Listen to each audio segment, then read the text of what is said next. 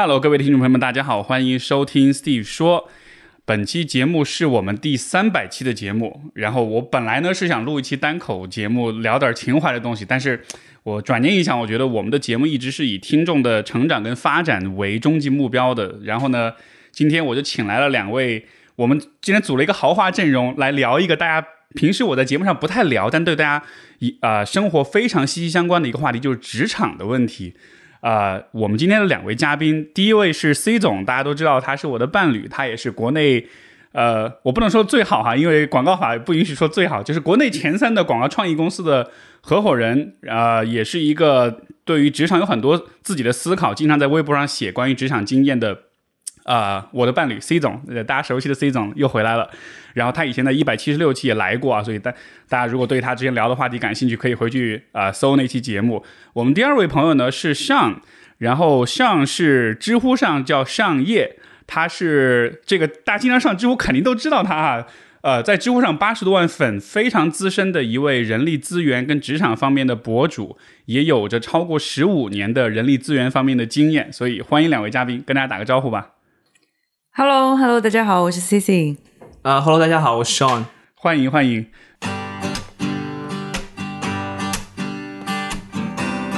欢迎收听 Steve 说，和我一起拓展意识边界。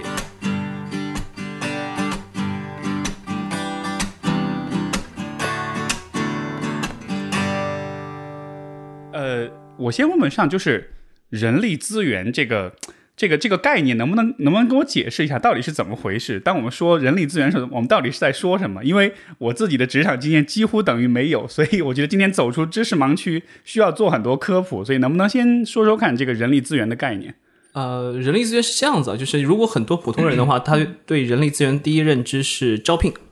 因为招聘是人力资源中非常重要的一个模块。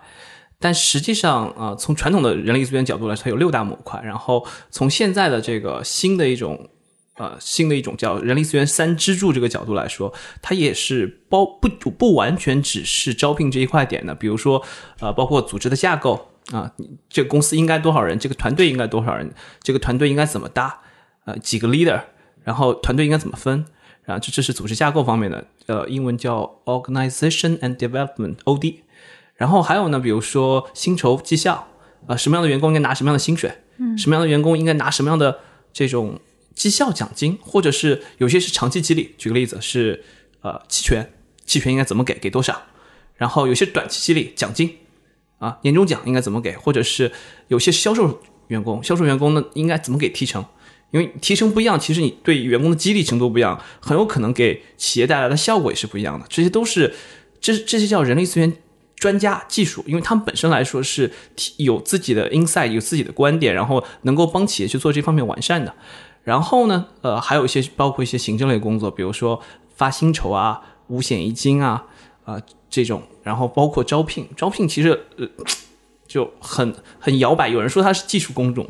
因为他你要懂你的候选人。理论上来说，你要招一个总监进来，或者招一个。呃，理论上来说，你知道中国最好的芯片工程师，你你说你完全不懂芯片，那不可能的，人家都不愿意跟你聊。但是，呃，也有一些招聘招聘人人员，他是招一些基础的员工，比如说是应届毕业生，比如说是行政，那确实可能他对的这个工种的技术含量就没有那么高，所以它其实是一个 variable，就就应该叫做变量，对，一个不停的，对，它是有变化的。然后，呃，对于现在最流行的三指数来说，它其实分三个板块，第一个板块叫人力资源专家，刚刚我提到的那个 OD。然后薪酬专家、福利专家，然后呃绩效专家，这是这个是专家类型的。然后还有一块呢叫呃 SSC，SSCC 就是说我们集成一个体系，然后这些人是给企业的专家做服务的，或者是给企业做服务的。比如说有些 HR 的这个机构它是有那个 call center，你员工有各种各样的人力资源问题，你可以打电话去问。嗯啊，这个工种可能技术含量没有那么高，但是。它本身是提供给内部员工提供服务的。最后一块叫 HRBP，HRBP 是什么呢？就是每一个团队里面会有一个懂业务的 HR，然后跟老板一起来规划。你看我们这团队需要招招多少人，然后最后要落招聘的时候去找 SSC，有专门的那个招聘的团队帮他去打电话给候选人，然后帮他去安排初轮的这个简历筛选，然后面试可能是 HRBP，可能是业务领导的这些工作。所以他现在相对来说，因为诶。对于任何业务部门来说，任何对于任何部门来说，他最后是想我要靠近业务，我要能够帮助业务发展，我要能够对业务做出贡献。所以，他现在衍生的这个三支柱体系，就是用 HRBP 这种模式更加靠近业务。嗯，然后，但凡就是你现在去市场上看，如果是普通的 HR 是个招聘，其实他很难找到特别好的工作。但你说我是 HRBP，我懂业务，立马就会被各种这公司去，哎，我要看看你的简历，你你原来做了些什么事情，你怎么懂业务，怎么帮助业务。所以，呃，从长远的角度来说，HR 其实是模块挺多的，但是呃，真正有发展的可能是专家这块，可能是 HRBP 这块，一定不是你做重复劳动那块。嗯，然后，呃，对于普通职场人来说呢，就可能需要了解的就是，HR 不仅仅是招聘，就它其实还是有一些有技术工种的部分。对，可能很多人就是最开始接触来就是去面试的时候，觉得对，就可能这个印象最深的，但其实它背后还有很多不同的板块。所以我可以简单的理解为啊、比如说对于一家公司来说，HR 这样的一个，或者说我们说人力资源这个行业，它其实很像一个公司的骨架。然后如果说它的产品或者业务是肉的话，我可以这样简单的去做一个举例吗？我们 HR 一定是愿意被称之为骨架的。呃，当然，对于很多业务团队来说，就是呃，这也是就我我更多的骨架的意思是概念层面的，对，是是，对我是我能理解这一点。就是从更多层面来说，呃，中国处于一个非常特别的点，就是我我也不讳言，就是很多、呃，不仅仅是求职者觉得觉得 HR 没有价值，公司的一些 leader 他也认为 HR 是没有价值的。所以，如果你比如说你安排都是一些转型过来的人，或者是你原来行政做了一段时间，来来做 HR 吧，嗯，那你你确实他是没办法撑起股价这个点的。但是真正的人力资源专家，比如说 OD 组织架构应该怎么搭，他需要掌握的知识，他很有可能原原先这个这个做 OD 的人，他是一个麦肯锡的咨询顾问，他才有这个看过足够多的 case，能力是非常综合的，对他才能够说，哎，你们我们公司应该这么大骨架，嗯。啊，否则的话，一一般老板说，我为什么听 HR 跟我说我们团队应该怎么搭建？所以相对来说比较大一点的公司，其实它的整个人力资源的运用会比较的呃专业比较好。可能小一点的公司，它可能没有所谓的 HR，就是人力资源这样的一个概念，更多有一个 HR 负责招聘，然后完了。就更多像有点像人事，对，啊嗯你原来说的人事部 但是真正的到人力资源这个层面，呃，我举个例子，我们原来我在原来 Mercer 的时候，我曾经负过负责过一个业务团队，这个业务团队大概接近在中国有一百多号人，两百号人，就是帮企业设计员工福利的。但是真正企业有这个需求的很少，嗯，为啥？因为企业觉得，哎，社保不是有了吗？为啥还要再给员工提供商保？商保应该怎么设计？嗯，体检，体检不是标准的吗？体检还要设计吗？所以很多小企业是没这个需求的。真正当这个企业有这个需求的时候，他会设计一个叫做 benefit manager，就是我做一个薪酬福利的经理，有这个人角色在的时候，这公司不不太会少于五百人。就一定是中型偏大型的公司才会逐渐有更多模块的需求，小公司可能就是我需要一个人帮我缴五险一金 就行了。嗯变成一个特别行政的一个角色哈。所以这个是不是因为呃大小公司不同，它规模不同，它在从 HR 这方面的关注跟投入，它带来的这个回报也许是不一样的。可能小公司它回报相对小一点儿，所以他没有那么在意；大公司他可能这方面投入的多，他的回报会更多一些，就会有这样一个线性的关系嘛。呃，有有，因为是这样，比如在绝大部分大公司，就这这事儿，我在知乎讲就没人信，为什么呢？我我跟呃很多场合上会讲，如果一个员工在试用期离职，公司是吃亏的。员工觉得啊，你这你只要进去一天就会被资本家压榨一天，你怎么会吃亏呢？但是实际上，对于很多大公司，你进公司前六个月它是没有绩效考核的，它完全是希望你能够融入股企业，然后懂基本的业务流程，知道你的团队是怎样的，它是一个过程化的。我们对我原来最早在猎头公司的时候，前六个月所有的猎头是没有绩效压力的，不会让你承担，但六个月以后他会给你安排单子。要求目标，所以在六个月以内这个试用期的阶段，他就希望你能够成长，然后跟公司融入，然后了解公司企业文化。如果在六个月之内离职了，大公司就是亏的。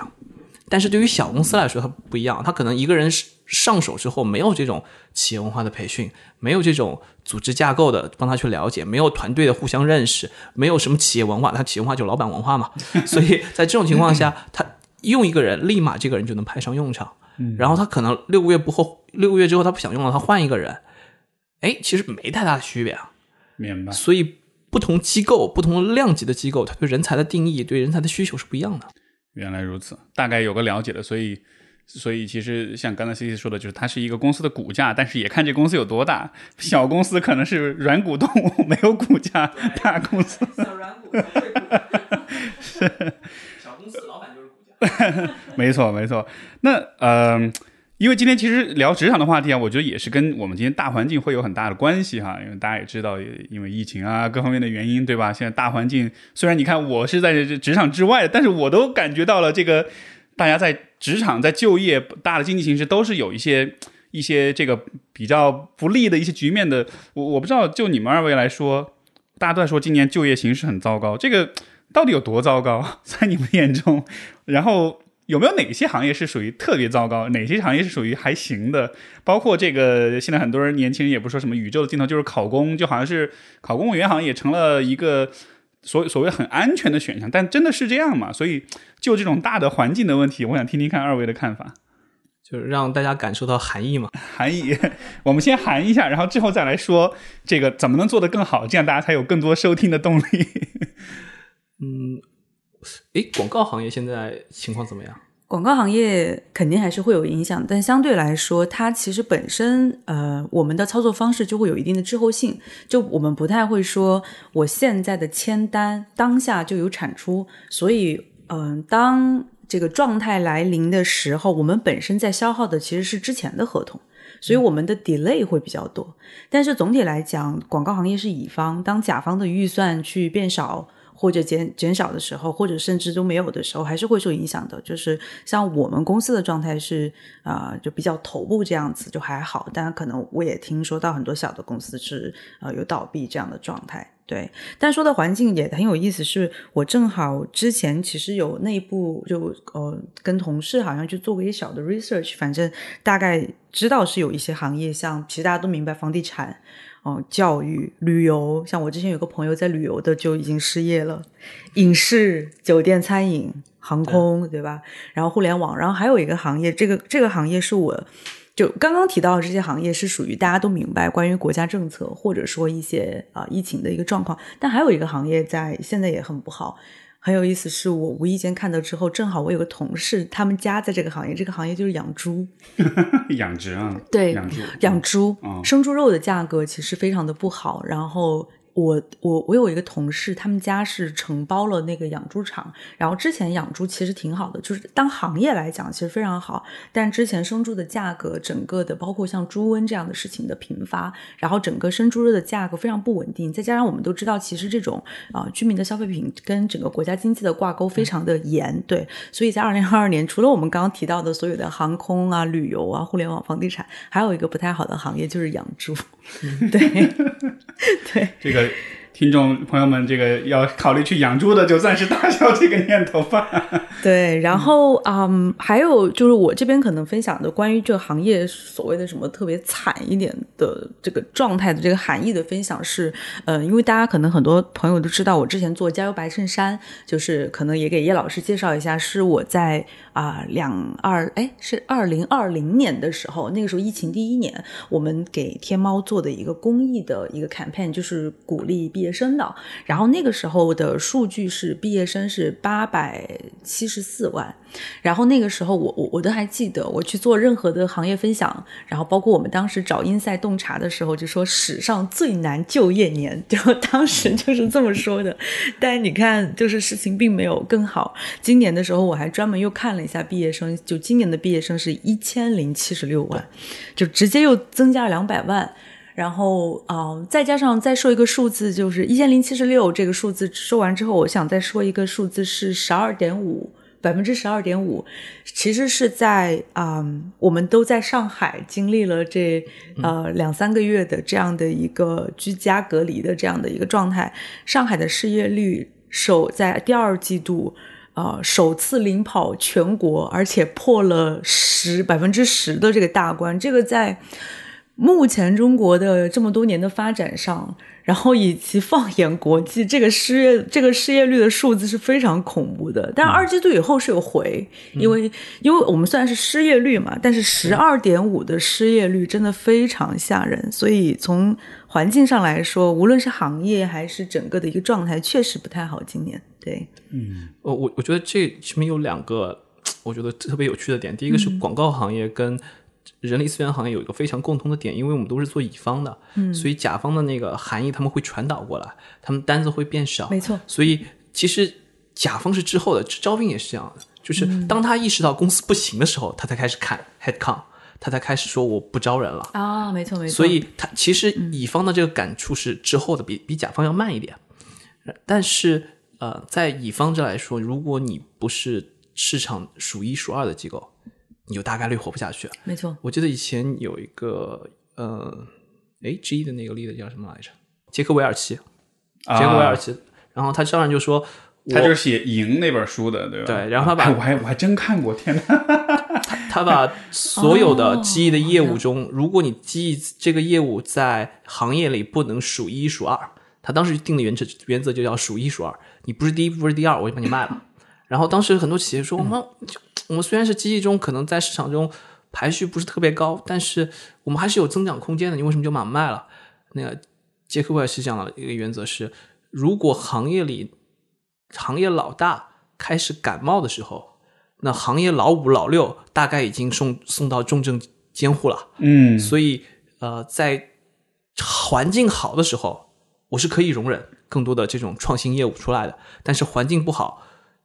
这种创新业务一定是打不过那个行业巨头的。是所以在这种环境下，就是如果你你所在的企业不是市场第一、第二，你是会很担心的；或者你是市场第一、第二，但你不巧你在这个边缘业务，那你需要很担心。这个比如说互联网也是，就是今年大家都说互联网不行了，看看到互联网大厂都在裁员，但实际上我们要细分进去看，他们在裁哪个部门，裁哪个业务。对其实你会发现，绝大部分都是裁他们的创新业务。啊，百度在裁游戏，嗯，很少人听到百度做游戏，但百度做的。然后呃，那个呃，去去年滴滴把他们的那个卖菜的呃送菜的业务给裁了。然后今年呃，我们看到有一些机构开始裁他们的那个创新团队。呃，年初的时候，我记得字节把他们的那个人 人人力资源发展部给裁了，不做培训了，然后又把他们的战略投资给裁了。嗯，啊，战略投资裁其实是政策原因，政政策要求你专注本业嘛，你你动不动去投资人家，你这什么意思，对吧？就这个，所以政策要求，所以他们把战略投资也给拿掉了。所以从这个角度来说，其实呃，如果说我我们能够在头部企业的核心团队，相对来说还是安全的。你大家没看到什么王者荣耀裁的裁员，对不对？啊，因为王者荣耀赚钱嘛。然后大家也没有看到这种抖音团队裁产产品经理吧？大家也没有，因为你在核心团队，你安全性就会更高一些。这个是我觉得，呃，今年就打工人可能会比较注需要注意一点。如果你不在，是一个风险。另外呢，是刚刚提到那个应届毕业生，对，啊，应届毕业生就确实，我我我觉得应该是所谓史上最难，应该是你从从现在往后排，每一年都是史上最难，因为你应届毕业生是越来越多的，但是呃，就你没有赶上一个好时代，就呃，我是八零后嘛，嗯在我那个岁数的时候，我们看到就是就是零几年的时候，外企一直在进来，那时候刚刚进市进 WTO，、WTO 然后外外企五百强纷纷闯入中国，然后你在这家公司，你如果没有什么好的机会，跳槽呗就。立马跳，对，对啊，其他 其他公司抢着要你，因为他们缺人才。但你今天回头看，能进的都进了，剩下的你还有可能有些要撤。举个例子，有些制造业是还得撤，往往一些其他更便宜的地方撤。另外，我们再看北上广深，北上广深的薪资，我们的薪资水平在欧洲欧洲层面可能打不过巴黎啊，可能打不过纽约，但吊打一些中欧国家是没有任何问题了。就是我们的薪资相比全世界来说，我们没有任何优势。那未来这些外资投资的时候，他就想为什么来中国？中国人才也不便宜，但我们中国人才很能打了，很厉害，但是人才并不便宜啊。另外呢，就是民营企业，啊、我之前聊过一个朋友，他提提到，就是二零一四年、一五年的时候，你会发现市面上有很多有趣的创业公司，做非常有趣的事情，然后他们能够融到钱，薪资也不错不错。但是到了二零一八年、一九年之后，你只看得到巨头活下来了，其他有趣的公司全部消失了。也就是说，现在的容错率很低了。那对于应届生来说，我我们坦白说，我们没有什么特别好的解决方法，我们只能告诉你变难了，嗯然后你可能要更卷，就是呃，以前你可能一有有做一份比较好的简历，你就拿到工作了，那现在可能你你得有实习经验，呃你可能还有得有大厂实习经验，你可能还得有两份、三份实习经验。那你你有没有机会？你依然是有机会的，因为企业是有招聘需求，始终它是需要年轻人才进来的，但是你一定意味着更卷。嗯要比前辈付出更多的努力。另外一方面呢，就是呃，我我也是觉得，对于年轻人来说，考公，而且我前两天在知乎也在在写了一个回答，就就因为很很多人的观点是宇宙的尽头是考编嘛，嗯，既然体制外这么烂，为什么我不去体制内避一避呢？又又不会被裁员，但真的这样吗？我们不知道 啊，因为现在看起来体制内算是稳定的，但是我们往回去看十年、二十年，当年我们觉得高速公路的那个收费员也很稳定啊，然后再往前，邮政是不是很稳定啊？再往前，国企很稳定啊，是所以在我我我认为公务员无论体制内，你的收入是怎么支撑的，你要知道那个收入来源。现在从过去十年、二十年来看，呃，就是税收，除了税收以外，就专项收入。专项收入什么呢？就是比如说缴费，缴费这个说白了，现在国家在砍各种流程，这个收费项目一定是会越来越少的。罚款，这也不是国家鼓励的项目。卖地，所以卖地是大家的一个核心收入。那未来呢？我们不知道，就不知道现在房地产确实也不好。呃，我举一个我实习生的例子，我实习生是去年拿到了深圳的一个教师的编制，当时说进去就三十万，他是研研究生嘛，而且也是武大研究生，就背景还是不错的。然后呃，做中小学教师，年薪三十万，然后说还没入职就开始给他们砍了。嗯原因很简单，因为这部分钱不是说深圳那些学校是贵族学校，他就收了这么多钱，而是深圳自己政府拿了一笔钱补贴他们的教师。那这笔钱来自于哪里？就是税收，然后就是卖地收入嘛。那么如果这块收入减少了，自然公务员体制内也会变少。所以，如果你说我要进入体制内，我要为老百姓服务，为人民服务，我绝对支持你。但是如果你想的是体制内稳定，不会被裁，那不一定，不一定。然后还有人觉得体制内不卷，这就更不一定了。更不一定了。现在体制内的对卷的工作可多了，因为体制内像，因为我自己家里面其实背景体制内就蛮深的，就是我我父亲母亲都是在体制内，就是以前我觉得像六零后他们在体制内的时候的状态和今天像慢慢的七零后去占到体制内的主导，而且慢慢的八零后的一个呃中高层的越来越多，整个的工作方式已经完全不一样了。另外，就像你刚刚说的，像深圳政府补贴的那个，我记得上海疫情的时候，应该是说，呃，我我印象中应该是上海的，好像是企业招一个应届毕业生补贴六百吧，我记得好像是六百还是八百。然后正好我前阵子去拜访客户是国企这样子，然后他们就是属于指标，必须招收一千五百个应届毕业生。对。就像其实其实说回来，就像你说的，最后的这个钱从哪里来？其实依旧是国家的一个支出，这样子。对，所以考公的这种稳定，它其实是有时代性的问题的。它而且在当下这个大环境来说，当政府的税收、政府的收入、整个经济有点下行的时候，这个时候其实它的资金的来源也是不好说的。所以这个稳定已经打一个问号了，我感觉。对，就是稳定内卷，呃，稳稳定以及你的，因为之前有很多人其实看了那什么刘慈欣的故事啊，啊，电厂上个班居然居然写出一部著作啊，当年明月的故事啊，他会觉得体制内看起来很闲嘛，就时间很多的样子。对，但事实上，我我觉得越到基层的公务员，他他们未来的这个辛苦程度是越来越高的。你你像这次上海封城这个，我觉得对吧？其实你能看到，就哪怕是居委会这种可能只是拿点补贴的，但你他的那工作真的很辛苦，而且是大大超过可能他本来的这个 JD 里面写的这个内容的。对，他们的卷的程度是远远超过互联网的。我看过一个黄浦区的，他们写的那个就是优秀优秀的那个公务员表彰嘛，一个党工委书记，然后中午十二点跟车。呃，把把他这些那个这个人员转运到这个扬州去隔离，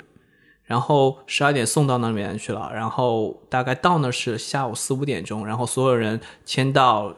然后再做核酸查验，全部弄好了，他他再回来，再返回上来的时候，他他也不能，因为他随跟车嘛，也算密接，自己到隔离酒店自己去弄饭啊打水，十六个小时没有喝过一口水。而且你穿那种大大白的服装在车上，严重脱水的状态。对，就是，嗯，你你说这个是，如果他他就是当我如果我这个人进入体制内，我的目标是为人民服务的时候，你觉得这事是不是我应该做的？对我有动力。但你体你的目标是不卷，然后是稳定，你会发现哇，这这这遭罪还比互联网还苦啊！这个会不会是，比如说现在年轻一代，他们的爸妈那一辈儿，他们对于公务员的想象就是每天坐在那儿 喝个茶、看个报纸，所以他们把这种想象、这种感觉，可能这个也许是无意之中传递给孩子，让让孩子觉得，哎，这个好像是一个值得追求的方向，但是可能他没有看到今天的这种。变化，今天的公务员，我觉得时代不一样。我觉得爸妈倒也不会觉得说啊，好像公务员就是喝茶看报纸，而是在爸妈的年代，就是啊，这种体制内，就是那个时候，比如说像国企也好，或者说像这种工厂这种，它就是一个更好的一个生活方式。因为以前在集体的这样的一个工作方式下，它能够解决子女的读书、医疗，然后住房，就。然后包括有很多中国方式的这种人脉关系、这种资源的一个收拢，它确实是一个更好的方式。所以我们的现在时代发展了，但是父母的这种，呃，我觉得没有更新吧，可能就想法上面没有更新。嗯呃，从某种意义上来说，就是如果这个父母一直在体制内，他其实是能够更新自己的这个观点的，因为他你看的东西一直在变化，他能看到变化，对对，但是。呃，我我始终鼓励，就是我们的年轻人，就是你听建议的时候，你听这个行业的人说的话。嗯，就是如果是你的老师，我有实习生就问我说，他的导师跟他说不要进互联网，因为互联网不行了。那我就继续问他，我说你导师在互联网做过多久？没有，没做过，看新闻的。那这个其实可信度就存疑。我相信导师是好意，但是呃，你你需要从行业里面去听专家的话。如果你的家里人跟你说考公。他们自己是不是公务员背景？他们在公务员体系里做了多久？或者他没有公务员背景，但是他长期跟公务员打交道，他了解他们的生活习惯或者是工作方式，那也都 OK。这个信息的来源准确度是非常准确，哦，是我们年轻人需要的。否则你会各种信息传进来，然后你也不知道怎么选。对对对，这个我我听到有很多的朋友有这样讲啊，就是就是很多父母他对孩子的这种方向把握控制很强，但是。就会要求你说你要去，比如说很多人考公其实是父母的意思，但就像你说的，可能很多父母他自己 不在体制内，比如说他可能是做生意的，然后他这两年可能比较差，他可能向往着那个觉，哎呀还是体制内安稳，就希望孩子进去，他其实是带着自己的一种想象跟期待在给你做建议，但是他不是像你说的是行业之内的这种呃内部的这种认知。呃，我我觉得会看啊，就是家里如果真的是做生意去去体制内，我其实 觉得也问题不大，为啥呢？因为呃，进体制的明确它的不好的地方在于，第一，你不可能财富自由。你要进了体制还财富自由，那就有 这有问题了，对吧？就很行。但如果说是你不能财富自由，你收入又很低，而你在要底层要打磨很长时间的话，就有点像医生嘛。医医生刚进去都都很惨，但是你如果做到某某个三甲医院的主任医生，这可能是你四十岁，就中间断层十几年。苦日子过完之后，你突然有一招成为了三甲医院主任医生，你你的地社会地位就突然拔上去了。但这也不是所有人都能熬出来。对，就他当中的那个淘汰率应该是很高的。我我想想，对，是这样。所以，呃，我我我理解就是你那些弊端你能接受，比如说我升不上去无所谓，我家里有钱，我我才不能财富自由没关系，我家里不缺钱。相反，我家里缺什么？我家里缺对于政策的了解啊。对啊，为什么有一些明星要进入体制？他应该不是贪图体制内的稳定跟 那点不卷吧？人明星其实也很卷嘛。其实明星要的什么？第一，我绑定了体制内的这个身份，那我现在明星塌房也很多啊，所以那至少我安全。有有什么事事情出，万一万一出了，先是体制内处理。第二，我能够了解一手的信息，哪些东西是风险点，我不能碰的，对吧？比如说那个什么时候不能卖什么东西，然后否则的话，就因为技术原因，对吧？就你就下架了。那你你提前知道这些信息，那对自己来说是更安全的。就是你是用体制内的信息来弥补自己，但你体你其他东西你体制外你已经有了。但是如果说我们想打份工，想挣钱，想想让家里人过上好的生活，那体制内还蛮难的。就你需要真的是比体制外更卷，你才能够到那个点。是，所以所以就是进体制内的，其实明确的好处是说，你能接触到更多的信息，而这个信息如果能够在其他的方面帮到你或者你家里人，这个其实是很有价值。这个真的是以前我没有想过啊，但是这么一说来，确实是哈，就好像它会增加，因为我理解我们国家本身这种就是政策对于行业、对于经济的影响是挺大的，所以你了解了这些政策之后。也许你在某一些事情上，你就会有一个先人一步的一种优势。嗯，所以这么说来，也不完全是说考公就是好或者不好，还是得看你能从里面，你需要从里面得到什么。你需要什么，你能放弃什么，就把这两点想清楚，才能做我们的职业规划。对，其实所有的职业规划这个逻辑是也就是是共通的，就是你想去从事什么样的行业。呃，不保证说你只需要知道这个行业的信息，其实你也可以去看到其他行业的信息，去增加呃多的信息的触点，然后去做你的判断，然后去理清你的取舍标准，这样子。嗯，对，其实是一样的。那有一个可能从比较个人的层面，我就是我想了解的问题。你看，我们今天说哈，含义哈，大环境对吧？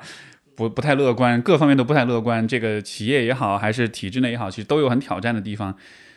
你觉得你们觉得就是我们在这样一种环境里，对于自己的职业发展，怎么去保持那种，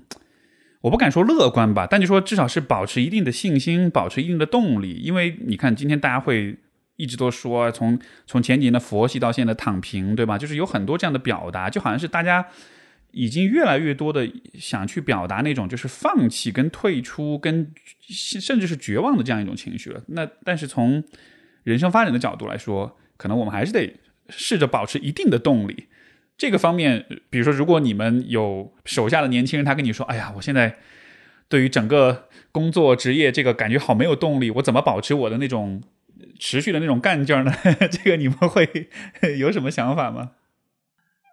你你会遇到这样的下属跟你聊这种事吗？哦，有有有，因为我身边年轻人很多，然后经常会遇到这个问题。正好这个，我前两天也在微博也有分享。其实我觉得在这样的一个状态下，有一个很重要的认知，就是，嗯，或者说，就是我们现在在工作上面放了太多的东西，就是我们把我们的人生意义、把我们的价值、把我们的财富目标。啊，所有我们的喜好、爱好全部都放在工作这个上面。然后这个方式呢，我我自己觉得也是在过去的一二十年，就是整个社会环境鼓励的。就是比如说，你今天去了互联网，然后你能财富自由，然后你的社会阶层也一个跃升，然后你这个人代表着创新。就是工作承担了我们太多的设想和目标在里面。但其实，在现在这个情况下，我觉得大家可以要认清或者要承认一件事情。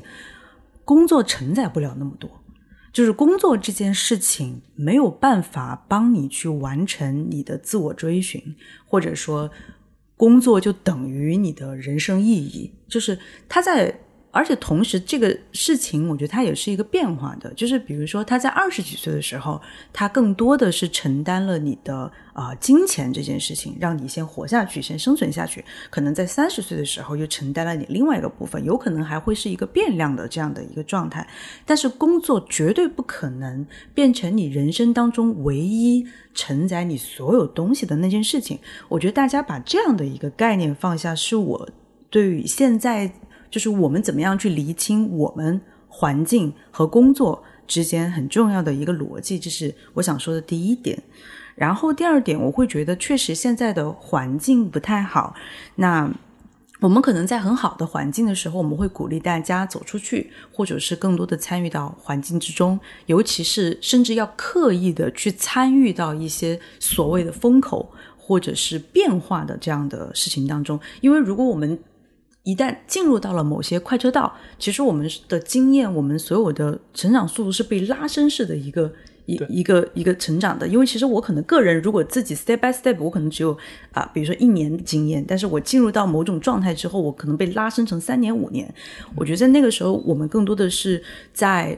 呃鼓励年轻人是要去找对机会，就是找准你的位置，就是那个是在好环境的状态下。那在现在不好的环境下，其实我还是会比较鼓励大家啊，focus 在。个人的这样的一个专业性的一个技能的培养上面，因为不管怎么说，可能就像刚刚叶老师来说啊，今年的状态确实不好，其实它就意味着竞争更大。但是我们必须要在这样的时间段去做工作这件事情的话，我觉得去让自己的专业精神在这个时候获得很大的培养很重要。就什么叫专业精神？就是我自己的呃认知和理解，就是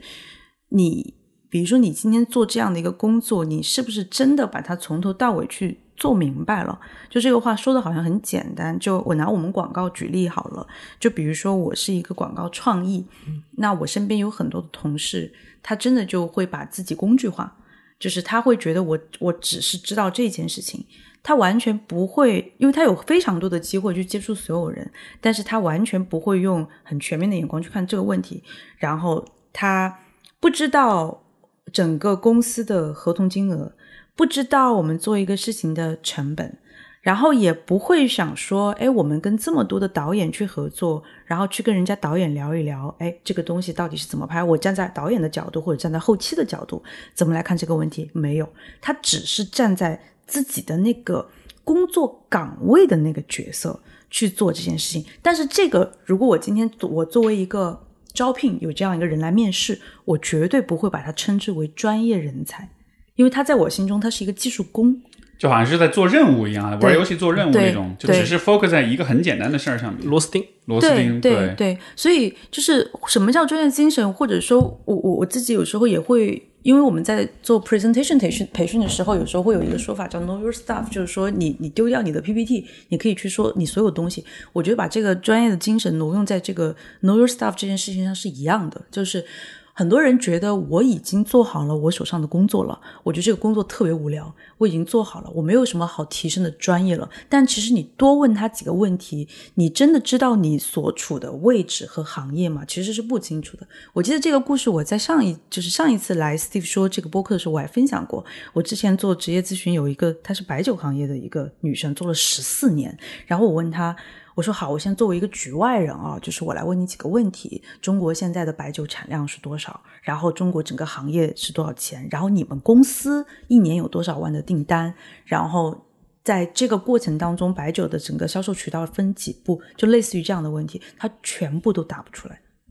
他做了十四年，对，所以我会觉得再回到说。环境这件事情，确实在不太好的状态下，我们先我们先暂且不说你是否跳槽或者有其他的打算，但我觉得在这样的一个时刻，都是呃可以去做一个节点吧，就是提醒一下自己。我觉得啊，focus 的专业精神，因为我们可能没有那么多的外部环境让我们去啊。变化，或者说去加入到一些快车道，所以我觉得转而向内去夯实自己的一些东西是一个不错的时机。所以就好像是这个是一个机会，去对自己的工作有一个更全面的了解。就好像你不光只是在做你眼前的老板给你布置的任务，而是说自省吧。对，就好像是你你你站在一个更宏观的角度去看到你自己的位置，在这个大的一个组织或者行业里在什么位置。因为因为某种意义上，坦白讲啊，环境好的时候，人也容易膨胀。就比如说像我，我认我认识很多客户在互联网，然后关系其实也不错。就是好的那几年，人家就是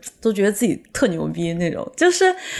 人就是在好的时候会没有那么客观的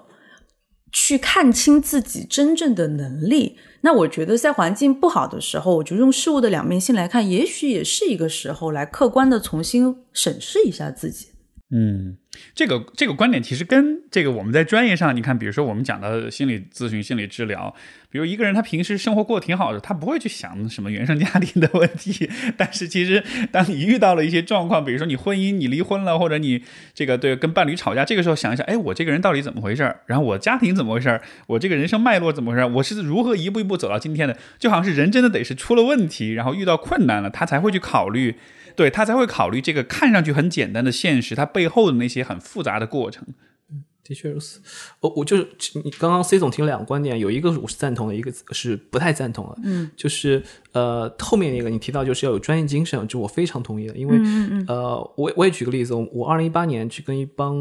那个同事去创业，做了一个创业项目，然后当时我们有有很多那种程序员嘛，就码农，然后帮我们去做这个底层搭建。然后后来这个项目做半年之后，投资方没钱了，就收工了。然后这些码农走的时候，我给他们每个人都写了推荐信，然后推荐他们去其他公司。有一个小哥后来回来找我聊，他说他面试不成功，然后其中的一个原因什么就是，呃，对方问他为什么这次我们创业失败了，他就说我我我一个码农，我是敲底层代码的，你问我这，然后。他就已经把他自己放在一个很很很窄的位置，嗯，但实际上我我其实特别不能理解的一点，因为是我们每天开周会，呃，每天开那个早会，或者是每周开周会的时候，我们每个同事都叫上了，所以我们的业务到哪一步，哪哪里有难点，我们都是整个团队是透明的。理论上来说，我们不希望每个人去做一个螺丝钉，我们希望他都知道整个业务面是怎样的，然后我们需要什么样的产品，这个产品在哪里出了问题，然后客户的需求是什么，用户的需求是什么，我们这都是想传递的，但是。呃，其实我我很多时候我觉得你失败不要紧，对，你做失败了一点问题没有。但是当别人面试你的时候，你说不出失败的原因，那你其实那段经历是没有收获的。就像刚刚你提到那个白酒的那个小小姑娘，十四年，其实她的履历可能写的十四年，但她的经验可能就一两年，就前一两年那些事儿是她做出来的，后面就是复制。嗯，那其实不是十年以上工作经验，那其实就是两年工作经验加上其他的八年复制。对，这个是怎么回事呢？是是是大家的这种，比如说，哎，有一个词儿，我不知道现在职场会不会说，就是所谓主人翁精神。因为英文是我们说 ownership，对，但中文不太说哈。但是我觉得，其实我觉得这个概念挺重要的，就是就是你要有 ownership，你要有主人翁精神，你要觉得好像虽然我是个小螺丝钉，但是我也是这个企业的一员，我也有必要去了解它的方方面面。但是好像就是听你们的讲这些故事，好像他他们就没有这种。感觉没有这种意识一样，对，这就是我其实想讲的。为什么第一点我不太同意的？嗯，你说，因为第一点你提到就是工作不是不是全部的意义嘛？嗯，你应该从生活中找到自己的意义。我我这一点我是同意的。嗯，但是在整体大环境不好的时候，一旦他发现工作不是他的意义，而且工作做怎么做都做不好的时候，他跟前两年不一样。前两年随便做个项目，只有特别成功跟普通成功两种可能。现在真的是能做砸一些项目，他就发现他可能对自己能力会有质疑。原来是横着走的。嗯。我做什么项目，用户都拼命涨嘛。其实很有可能，他其实就是在电一个上升的电梯里做俯卧撑，只不过是电梯在上升，他做什么并不重要啊。我们现在其实看很多互联网的项目都有这种特点。当年在好的时间点上，你做啥都行，现在不一样了。那在这种情况下，我的建议是你还是需要给工作去找点意义。如果你觉得工作只是生活的一部分，然后怎么做都做不顺，你最后结果就是这事儿。我又没有那个 ownership，这公司也不是我的，无所谓，嗯，然后就会有躺平，也就会有摆烂这种心态。我理解你的意思，就还是得说，在工作里面是还是赋予它一定的意义，这样你才有足够的动力去真的去投入，去想你到底是在干嘛，你怎么去提升你自己。对，但其实我们俩说的是一个事儿，是因为是这样子，就是我我刚刚说的第一点，工作不是全部的意义是，嗯，比如说，尤其是像我们行业的年轻人，会比较的理想化。他们会觉得今天这份工作一定要找到自己百分百特别的，放到自己的就是人生价值都在里面。然后这份工，因为我们是啊偏创意型的工作嘛，如果我们今天这种啊出了一个所谓的很好的作品啊什么的，他就会觉得我就是这个世界上最有创造力的人。就是当然我说的这个。比喻比较极端啦，就是我的意思就是说，其实工作，我我想说的是，工作其实无法承担你所有的东西，就是你在你的价值追寻也好，你的自我寻找也好，这是一个很漫长的过程，是需要花你一辈子。是是，这是一个很难的题目。有很多老年人可能到临死的那一刻都没有办法回答这人生、工作这到底给你带来什么样的意义、价值，或者你通过工作获得什么。其实这是一个很复杂的命题。就我觉得在环境不好的时候，大家不要太着急的去，嗯。或者说依依靠着工作唯一的这么一个把所有的砝码全部放在上面，然后我我第二个说的那个专业精神，其实就是刚刚叶老师说的是，就是咱俩就是表述方式不一样，那意思其实是一样。就我的意思就是说，其实专业精神这件事情，它我觉得也算是一个意义啦。如果按你这个说法，这也是，就是那在不好的情况下，我们我们应该怎么样去看待的时候，其实我觉得就是做专业精神的那个部分，我我觉得。另外来说，它也是一个意义。其实我觉得它是自我成长的意义。嗯，这个我我觉得很复杂一点，就是人在不同人生阶段，他的不管是意义也好，还是生活也好，他其实追寻的东西都还是变会变化的。对，不停变。在刚大学刚毕业的时候，三五年的职场经验，十年、十五年，四十岁、五十岁，对吧？每一个阶段他想要的东西都不一样，但你肯定不能期待说每一个阶段的所有的需求都能来自。工作或者都能来自婚姻，就好像是我们还是得跟着我们自己的变化的这个步伐去去看我自己想要什么和外界想要什么。然后刚才你们聊这个话题，我就引申出一个，我今天很多人都会讨论的一个话题，就是就是对自己工作喜不喜欢的这个问题。当然，因为这已经有一个前提了，你是在什么阶段在说喜欢的问题？但是我可能听到比较多的说喜欢的，呃，或者说不喜欢工作的，可能还是偏年轻一点的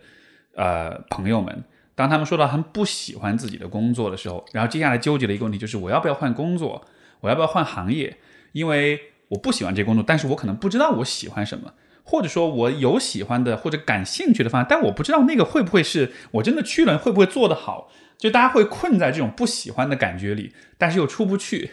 这样的一个局面，你们你们会怎么看待呢？C 总喜欢广告行业吗？哦，我是喜欢的。就我我是比较幸运，在很小的时候就是找到了自己喜欢的东西，且我愿意把它当成工作。但其实我曾经喜欢，还喜欢别的。就我小时候喜欢唱歌跳舞，我小时候是真心喜欢，可能会变成一个歌手。而且我为之往这个方向是努力过的，但最后我还是选择了广告行业。但刚刚 Steve 聊到那个喜欢的时候，其实我在想一件事情，就是，呃，我我觉得现在很多人说喜欢一个工作或者不喜欢一个工作，其实说的。就有些情况下说的不是工作，是工作状态，就是他不是说真正对这个工作的本身有什么样的不喜欢或者什么样的偏见，他是他的工作状态不好，所以我觉得这个里面会有一个不同是需要区分的，对，就是有的时候可能不是这个工作你不喜欢，而是你没有在这工作里面得到好的反馈。或者说你不喜欢自己，不喜欢那个老板，不喜欢在这个工作里的自己啊，哎，所以说这个就是很好的一个点，就是当你说你不喜欢你的工作，你得明确一下你不喜欢的到底是什么。对，那个让你不喜欢的点是从哪里来的？不喜欢的都写出来，一二三四五，然后你就能看出来到底有哪些是真正的跟这个工作本身的这个内容相关，还有哪些是自己的状态相关。哎，那我们选一个具体的点，就是就这个就是是这个行业不喜欢。因为确实有很多人，他们的大学专业、他们的工作可能都是，比如说爸妈或者是身边的人帮他们选的，他们自己就是对这个行业就无感，就就没兴趣。我我甚至以前听过一些，就是这种在一些挺好的行业做到挺还不错的这种位置，但他就一直不喜欢那个感觉。那像这种，应该这种情况怎么办呢？就他确实不是说是工作状态或者专业能力或者老板的问题，那确实是行业的问题。那是不是就意味着还是得就从你们来说，长远来说，是不是还是应该？尽量去找你长期很喜欢的那种行业。我我个人是这样觉得，我觉得是少部分人才能找到非常幸运的找到自己喜欢且当为职业。我觉得这个就跟真爱一样，它本身就比较难。这这个说真的，比如说我特别喜欢篮球，但是可能我并不擅长篮球，就或者说，比如说，嗯，比如说我去打篮球，不如我来销售。做的正反馈来的多，所以我一直觉得这个问题听上去好像很日常，但我一直觉得用喜欢这样单一的维度去评价一个工作是非常简化这件事情的一个思考方式。比如说，就像你说的，有些人在一个行业里面。就是待了很多年，然后做到了高位，但是自己一直不喜欢。我一直会觉得这样的问题不一定出在工作内容的本身。如果他真的那么不适合这样的一个岗位，他不可能走到高位，或者说他在这个岗业岗位上没有他的能力，他是不可能往上走的，他就会被自然的淘汰掉，或者说他没有被淘汰掉，他也不会走到管理层的位置。但这个时候，所以要解决的问题就真的是那个。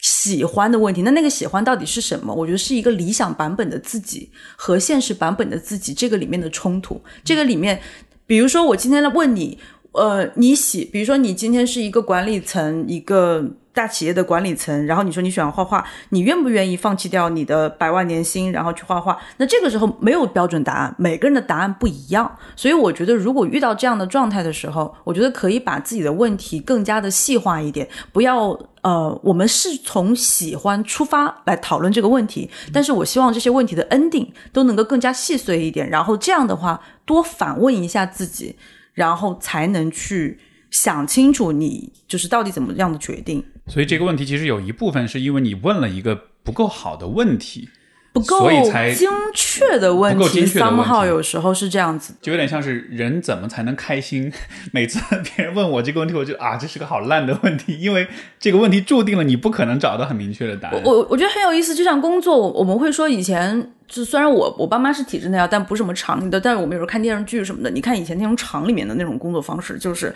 你说他们真的很喜欢那个工厂吗？但他们其实更加喜欢的是工厂里面的状态。就是像我有一些亲戚，他们以前是那种大工厂，他会觉得说啊，在这个地方我有主人翁的意识，然后我能赚到吃的，我能让我的小孩儿、妻子啊有很好的生活，然后我们有子弟校，教育也有保障。但是你说真正喜欢那个去。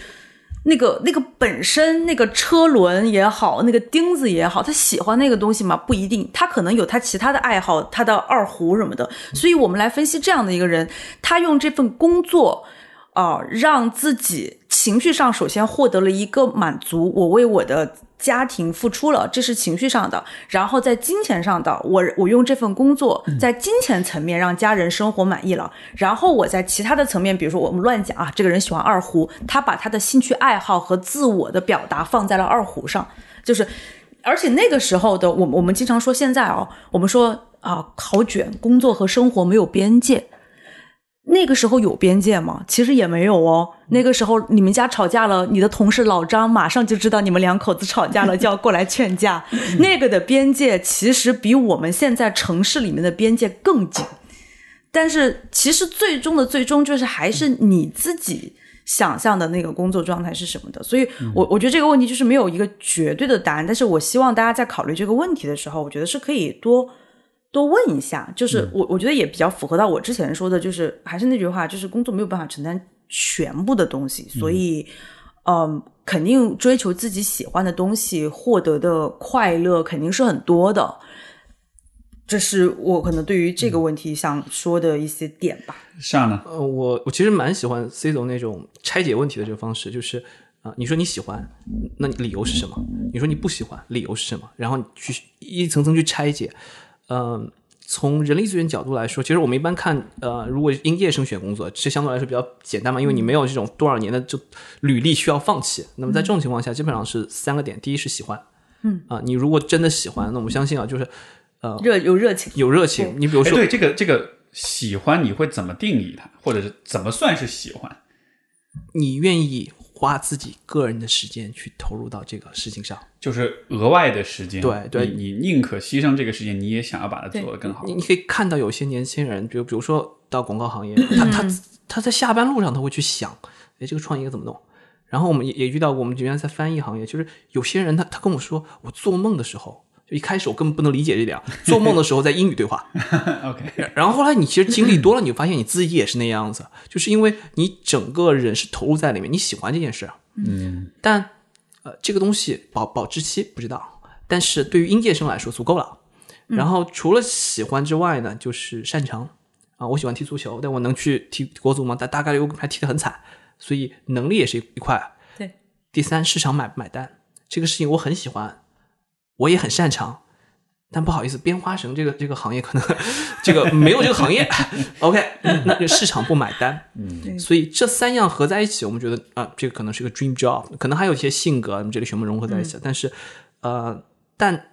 随着逐渐的这个进入职场之后，喜欢这个事情就会变得越越来越淡了，因为它它变成你的工作的时候，有人有些人说我很当时很喜欢这个啊，这结果你跟我说一天得干八个小时，我很喜欢打游戏，你让我一天打八个小时，不好意思，我打不动啊，有没有这种情况？有的。就是到了再进入职场一段时间之后，我认为就不完全是喜欢了，而是使命感。就是这这这个是一个听起来很虚啊，但是就有有时候你会看到一个中年人，对吧？突然之间开始创业了，很兴奋，每天早上六点钟能跑到公司去，然后跟人家去对创意。就是这其实是什么呢？就是因为他觉得这个事情是他的使命，他要做好这件事情。那么我我经常跟一些年轻人聊，就是你你看你自己十年后在一个什么岗位上，影响一批怎样的人？你你要想这个点，这就涉及到使命感了。呃，我们我有个同事，我们原来在那个 Mercer 做员工福利嘛，其实员工福利中很大一块是保险，而保险行业对自己的认知是很低的。他们觉得靠，人家都说我们是骗人的。虽然我们做的是团体保险，但我也出去都不好意思说我是保险，我说我说我是做金融的。但是在这个圈子里面，就有个别人，我之前的一个同事，他就讲，他说你看到我们设计的一些保险，保护了我们的客户的员工，然后当保险公司不认这个理赔条款的时候，我们帮他去据理力争，帮这个这个猝死的员工的家属争取到了一笔合合理的费用。你说我喜欢这个吗？我未必喜欢，但是我觉得我做这个是有意义。嗯，这可能就是一种使命感，就是说我们不可能一直靠喜欢来就就就打，就是打游戏让你打十几个小时，你也扛不住嘛。对。但是你觉得这个事情有意义，它能够促使你继续做下去，所以就我经常会问到职业规划的问题嘛，就是我应该怎么做我职业规划？我往往跟他说那个你喜欢什么，你你爱做什么，你未来想想干些什么事情，你觉得什么有趣？然后一番问题问出来之后，人家就会去说。我以为是你帮我做这个职业规划的，你看我的履历，你就应该有一个建议、啊。那我给的建议是什么？我给他说，这个职业规划今天如果我帮你做了，我我帮你做的跟你自己做的一模一样，你最后遇到困难的时候，你会说靠，石老你骗我，他从来没有说过这个行业有这么大的一个坑。嗯，但是如果是他自己喜欢、自己想、自己做出来的，他就能坚持下去。遇到困难的时候，他他有自己的使命感。他说：“哦，我这个做这个事情是为了我职业发展有个突破，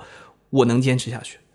所以这点很重要，就是对，其实我觉得像说的是坚，就是喜欢和后面的坚持的这个区别，就好像他这个动力是有转变的哈，就有点像是谈恋爱一开始热恋期是激情，到了后来变成亲情、责任感，就好像有点这种感觉。因为其实有，其实，在职业上来说，到最后，就是我我觉得，或者不能说职业，我觉得任何事情到最后，我们去寻找自己比较状态的一个意义感，其实都是与其他人的交互去做一个意义的沟通。就比如说像乔布斯这种人，他就是属于那种，我就想做一点改变世界的事情，哪怕是一个一点的改变，但是我可以影响很多人。还有一种人，如果在日常生活当中，很多人会觉得说，啊，我对这个工作不喜欢，或者说我对包括包括我们刚刚自己聊的，我对自己工作状态不喜欢，其实有可能是因为他的工作本身跟人的交互会比较少。因为人如果说我今天做的这个工作改变了一些人，或者让有些人能够在通过我的这件事情获得到了一些新的知识、价值、体感，就是他那个感受就又会不一样。所以。就是，就是我这边是同意跟上是一样的观点，就是其实像我们在招人的时候，我肯定会招热爱，我更倾向于会招热爱这个行业的人，但是我还是会看他更深层的一个底层逻辑，就是你的那个热爱是一个一瞬间觉得啊、哦，你这个行业比较有意思啊、我想来看看，还是说我其实它的底层里面它会有一个价值观，比如说对我自己来说，我喜欢这个行业的原因是，我觉得它是一个在。短期时间内能够浓缩巨大力量爆发出来的一个价值观的传导，因为可能有些，比如你写本书或者怎么怎么样，它相对比较慢一点，对，然后就是，但是你看，最终的目的不是短期，而是传导价值观的传导，对，所以那个是就是更深层的东西。所以这么说起来，其实如果有机会，大家都应该尽可能，比如在学生时代的时候就开始去试图去做一些这种寻找意义的这种事情。做义工也好，社团也好，就是看到社会的各个层面，虽然可能你最后做的工作不一定是和这些事情直接相关，但是就好像那个那个就是每个人的那个意义感是怎么被触发的，他被什么样一些事情给激发，这个东西如果能找到的话，可能对于后来你的职业规划还是会有帮助的。越越早越好，就是像我刚刚也调的，我比较幸运，就我是比较小的时候就有那个感觉，因为有些人的东西是生长出来的，就比如说一个人小时候今天爸爸妈妈带了去美术馆，然后看之后哇画的好好，然后我就萌生出了说我要当我要我要画很好，我当画家，这个非常幸运运。但是大部分的人可能就没有就是找到，那怎么样去找到这个东西？其实我觉得就是了解自己，多了解自己，然后多去尝试，多去跟人沟通，然后可能先从自己发现自己。就是对什么不感兴趣或者不擅长开始，嗯，然后去慢慢的找到自己的那个意义，因为这样的话会在，就像上说，在漫长的工作当中，这个里面是很痛苦的。就比如说你特别喜欢打游戏、打电竞，电竞选手这些很辛苦的，就是你你要用那个力量去支撑这些非常琐碎的、疲倦的东西。是，所以好像是强调喜欢，实际上是在看短期之内的那种爆发力。你对一个工作在短期之内你是投入，但实际上。如果我们从你整个职业生涯来说，其实更长远的方式是你找到让你觉得有意义感的东西。这个东西可能不一定在短期之内能立刻让你进入到一个很开心的状态，但它长远来说给你支撑的那种动力还是会很强的。是的，呃，我其实会觉得，就是刚才再补充一点，就是除了那个社会社工、社工啊，或者是一这种各种各样的组织啊，这种活动参加之外，可能还得多实习，因为你实习的一家公司，你可以做排除法嘛。这公司不是我喜欢的，或者这个行业不是我喜欢的，我就不考虑这个了。哪怕多面试，对对，其实因为你如果毕业之后，你一年之内换三份工作，他认为你是个这个负向的，他认为哎这个人不稳定。但是你在大学期间，对吧？你大三实习了三份工作，人家觉得哎，这小朋友经验很丰富，没错没错。所以他这个观点是不一致的。所以我觉得大家可以在就多试一下，就是并不是说啊，就是你你在一家公司实习的很好，嗯，然后公司也愿意留用你，OK，你就留下来。我建议你再换一家，再看看，因为机会总是留给那些。多尝试的人的？嗯，这个我不知道能不能引用一个现在比较潮的概念，就是主体性，就是说一个职场人他的主体性要强，他要了解他自己，他要有更多的来自内在的这种动力跟追求，他在职场上，而不是说是我只是一个被动的坐在这儿被挑选的人，我被行业挑选，我被公司挑选。对，嗯，相反，你越展现出这个主体性啊，其实企业越追着你要，大家就是这样。因为有主体性的人少。嗯，如果我们就把这个刚才这个讨论进一步往下推哈，就如果确实是到了需要换工作的时候了，你们觉得什么样的一个时机是适合的？就是我们就我们就已经过了这个喜不喜欢、有没有意义的问题了，确实是要换工作了，想就是是到了一个应该换工作的时候。当我们考虑换工作的时候，这个时候我们应该考虑哪些因素？呃，最佳的时机怎么去判断？因为也是有很多朋友会聊，他们想换，比如说有的已经在看某些工作，有些是可能想要离开这里，但是还不确定，就是这个时机怎么把握？因为很多人都会讨论关于时机的问题。那我不知道会不会这又是一个不够精确的一个提问，所以它本身就是一个就会创造新的新的困惑出来。但是就还是我我先把这个抛出来，关于时机你们怎么看？呃。这种跳跳槽多吗？我我我有，但我刚刚其实在想这个问题，就是对我来讲，我应该就是我不觉得有什么百分百的那个时机，当然可能会有一些客观的东西，就比如说公司倒闭了，或者说 那个被优化了，哎，被优化了，然后。你的直属领导已经排挤你到，或者说已经不想要你到某种程度了，对吧？就这种可能是有，但你说用“时机”这个词，就是我个人会觉得，嗯，对于我来说，就是一些我无法再承受的损失。这个损失它可能是身体，可能是金钱，可能是我的呃心情，它很多，每个人的标准不一样，但是我无法再承受这个部分了。就是如果我再继续。那个损失我会接不住了，嗯，就这个对于我来说是我换工作的时机，而且这个里面还会有一个是还会有一个要判断是真的损失还是假想的损失，就是比如说，呃，比如说对于我来讲，呃呃，比比如比如说钱吧，比如说比如说我是一个以钱作为我无法再承受的，就是我觉得我再待下去，我的这这钱绝对就不划算了哈，我把这个当为我的一个摆，就 number one 的一个排序。但这个时候也要会分清，是真的你继续待下去，你这个钱是始终就涨不了了，或者说你的股份拿不到了，分红拿不到了，还是说其实是你自己歪歪的，你觉得你跳槽你会拿到一个更好的配，就是就是可能还会要分一个那个承受的损失是真的还是你自己臆想的。对，但对于我来说是可能有一个我无法再承受的损得止损。对，嗯，对，对于我来讲，嗯，上呢，我我其实会觉得，就你要看这个人跳槽的动机是什么。如果你是想在想，我这个行业不行了，我得换行业。如果你明确知道这件夕阳行业不不行了，那就是应该现在，因为呃，你你想做做规划，然后到明年跳槽，可能就很难。所以能在尽早的离开自己不喜欢的夕阳行业，那是应该尽早做出决策的，因为你涉及到一个转行，你转行你一定会丢掉经验，那你原来是丢三年经验，然后你再拖两年变丢五年经验，就肯定是吃亏的。另外一种是我在行业里换，我这个岗位还行，这工作还行，我我就希望继续做下去，但是不好意思，你这家公司我不让你待了，那。在现在大环境下，我觉得最好的方式，等你拿到 offer 的时候是，因为裸辞是一个风险很大的点。因为现在，呃，就我我自己裸辞过，我经历过那种感受，就是一开始你会觉得我很厉害，我一定能找到工作，因为我在职的时候一直会有猎头打电话给我。然后，但你裸辞之后，你发现那些电话全部消失了，因为企业招人的时候，他会倾向于招在职的人，这就是一个。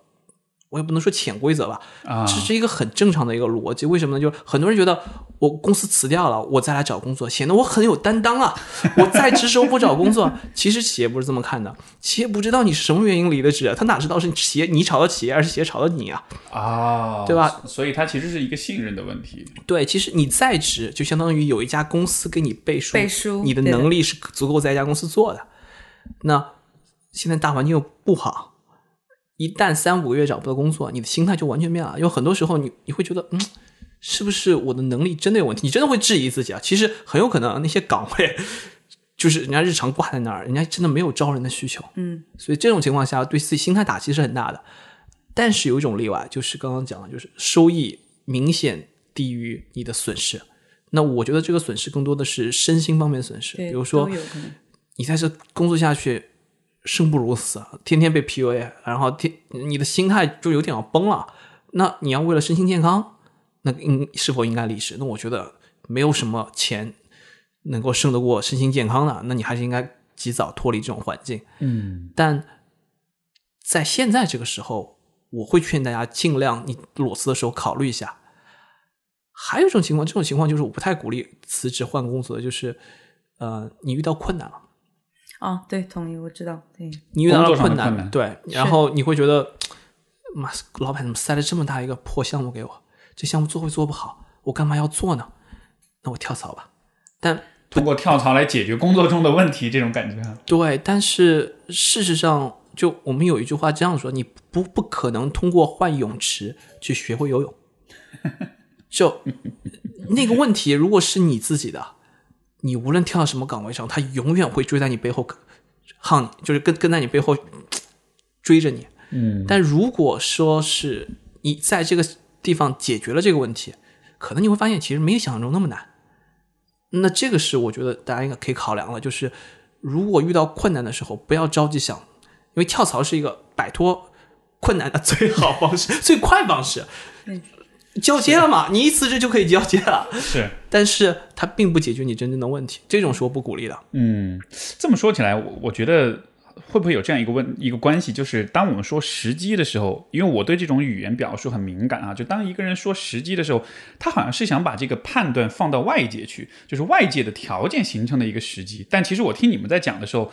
你们讲很多其实都是我自己要去判断现在是不是这个时候，所以其实这个时机的。因为这种语言对人的思维的潜移默化，我们说实际就是总觉得好像是，哎，一个什么事儿来了，他他把我吸引过去了。但实际上，你应该自己去拥有你的选择，去判断，呃，行业靠不靠谱，公司靠不靠谱，我自己的收益。说，你看你们讲的，其实都还是自己在主动思考跟选择，而不是等待外界时机成熟的这样一个过程。嗯，这个是没有标准答案的。对，就是如果假设有一个那个时机是一个跳槽的标准时机，那你会发现千军万马全部卷进去了，那能不能轮到你？对，没错，都在那个点儿，就就全部对，就是就算这个梦想的时机来了，但是你也未必轮得上因为所。有的人都在那儿大跳。就其实它就是两个啦。我觉得首先就是它外，就是对于外部来说，我们可能会有一些规律。我觉得可能会有一些规律，比如说刚刚叶老师说的一些，当当你处于夕阳行业的时候，我们尽早做一些打算啊，对吧？包括包括，我记得我在一百七十六期的时候也跟大家分享过一些三个苹果那个的那样的一个逻辑，就是，但我我我觉得它那个都是一些规律，但真正的本身的那个自己的是没有标准答案的，所以我觉得没有办法说你把内部的和外部的规律融合成说成一个时机。当比如说我们面对这种可能需要自己去判断、考虑要不要换工作、要不要辞职、要不要做变动的时候，那这个时候需要自己主动去思考。那你们觉得除了自己去想以外，你们会比如说跟哪些人去讨论、交流这件事儿？呃，就是因为因为因为每个人自己的认知是有限的，所以我们肯定是需要跟不同人去聊。但是你们觉得通常来说，哪些人是比较适合去聊这种问题的？我我觉得有两种人吧，反正公司 HR 肯定是不能聊的，对吧？呃，第一种是对方公司的人，呃，我了解有一位老总，他现在在美团了，但也是财富自由，打工打到财富自由的一个典范。嗯他他原来最早在百度，他每次跳槽都能卡在这个岗位出来的时候，就是市场上根本看不到这个岗位，这个岗位 opening 刚刚出来，他就站在那个位置了。啊，就是他有提前的预判，那他是怎么会得知的呢？就是他能在每一步跳槽的时候，先跟对方公司的人他都勾兑好了，就是对方公司什么时候有这个商业 “勾兑”这个词真的非常的有色彩。应该这么说吧，就是他他会，比如比如说，呃，这也是一个那个 CTO 跟我讲的，他说，呃，我我现在做到 CTO 了，当我要跳槽的时候，我能干什么？我打开 Apple Store 去看每一个 APP，然后每家公司里面有谁是我认识的，他们公司 CTO 的岗位谁在做着。那个人辞职的时候，才是这个 opening 出来的时候，所以在那个人辞职之前，我就需要得知的这些信息。所以对方公司一定是一个非常好的一个方式。我我自自我自己之前有这样的习惯，比如说接了一个 offer，我就先漫山遍野去找他们公司的人，到他们楼下喝杯咖啡，我想问一下你们公司最近情况怎么样，有什么变动？因为你最怕的是什么？你说你刚进去赶上他一波调整，把你给调整走了。对，所以对方公司在里面的人是最清楚这个情况的。当然，对于很多普通求职小小伙伴，他你做不到这一点，因为你没有那个人脉关系，那怎么办呢？卖卖、知乎搜呗，最近公司有什么情况，有什么新闻，搜出来看那些人，他会有有很多人写自己公司的情况的。就以我的经验来看，麦麦说说，他他说哪个老板不好，不见得是真的。他说哪个老板要走了，那大概率是真的。所以你你就问他们，其实还是愿意去分享的。这是第一个角色，第二个角色就是中间人。中间人这可能是对方公司的 HR 或者是猎头啊、这个我觉得也是可以聊的，因为他们其实是站在你角度，他们想把你给卖给对方公司的嘛，他一定会给你尽可能提供对方公司的信息，但这个信息可能经过他美化了，呃，需要你判断，但是他一定是提供一些这种求职面试的信息的，就是大概率你去跟呃猎头说，哎，他们之前面试这个岗位面试过多少人，然后有什么样的问题会比较 tricky 或者比较难，他只要但凡知道，一定会分享给你，因为他希望你过嗯。啊，这个是他能猎头能帮你的，或者是对方 HR 他他会说，哎，我们这个直线经理他的性格会比较呃严谨一点，他会问专注很多细节，他其实就在提醒你，你要在面试之前准备些什么东西。明白明白。这两个角色是我觉得可以看的，但是这个是更多的是对方适不适合你。而且这个是你得有一个目标的公司才行，对，万一你没有的话，那那那那可能也没得问了。对，如果是当我决定我想跳那一瞬间，其实更多的是呃，除了自己做决策之外，还有一个角色是比你年长的一些前辈。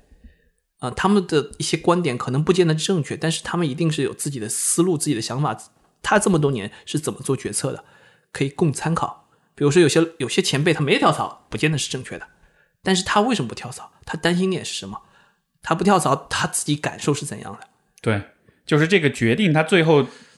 这个具体的决定的内容其实不重要，而是他怎么做的决策。对，哪些维度是可以，哪些变量是你需要去考虑的，这个有的时候是会会会帮你去拓展你的这个意识的。是，嗯，这个我我之前在网上看到一个问题挺有意思的，就是我觉得可以分享给大家，就是那个其实是一个面试的问题，嗯，就是他是说，呃，如果我去帮，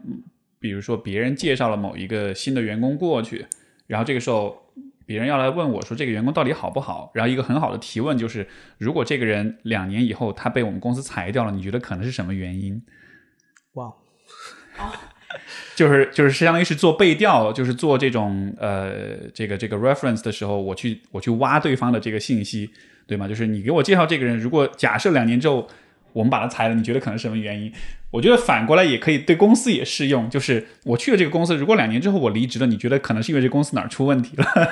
所以这个逻辑我觉得也是可以这样反问的。我我我同意这个问的思路，但这样问对，这个问法是不对的，啊对这个问是不太法 work 的，对对对。因为因为很很挑衅嘛，就是我推荐了一个人给你，从从企业的角度来说啊，就是你是需要招人才的，然后我推荐人给你，理论上来说，如果是我是内部员工，我要去拿奖金的，是对，内推奖金嘛。然后你跟我说两两两年之内他他如果被裁了是什么原因，我第一感觉是。我干嘛以后还推荐人给你？我为什么要推荐朋友到到这里来？我我我觉得 Steve 应该不知道内推有奖金这件事情，对，对他根本就不知道。对我，只是看到，我觉得哎，这个问题挺有意思的，它是一个很有趣的一个。我觉得他是，我觉得这个问题适合初创公司几个人的那个小团队，然后关系特别好，然后介绍过来聊一聊，说如果之后我跟他掰了，然后你觉得有什么样的原因？嗯是那种，哈，抱歉，我的业余，我的业余性就流流露出来，体现出来了。OK，那我们下面再问一个更具体的一个问题，就是面试，对吧？这个也是很多很多人对于 HR 对于人力资源最初的印象。我其实想了解是在你们的这么多年的经验里面，你们最喜欢的这个 interviewee 面试受面试的人，你们最喜欢的人是什么样的？给你们印象最深，你们最喜欢的那种，他们他们的什么特质或者做了什么事情是让你们觉得我特别喜欢这个被被面试的人？来，执行经理先讲一讲。我我我想了一下，我自己可能会比较喜欢的人是，第一，他首先就基础的专业肯定是符合我的这个岗位的这个定义的，这个就不说。嗯，我我个人可能会比较喜欢他的呃有人格魅力的人，就是我会比较倾向于，但但可能也会有跟行业有关系。呃，就是除非某些岗位我非常的就是不太需要人格魅力这件事情，就是有些岗位说白了就是它更加偏技术工种，就是可能要求没有那么多。但对我个人的印象来说，人格魅力是会非常的加分的。嗯就是我更希望跟活生生的人工作，就是我我希望不是说一定要多才多艺的意思，而是我们可能会有比较良好的交流，或者嗯，可能是从职场关系的角度来考虑的，就还不只是工作内容上。对对对对对，因为内容有内容的标准嘛。因为其实本来招人也是，就是我其实也没有说，就 somehow 也没有一个绝对的标准，但就是我们可能每个的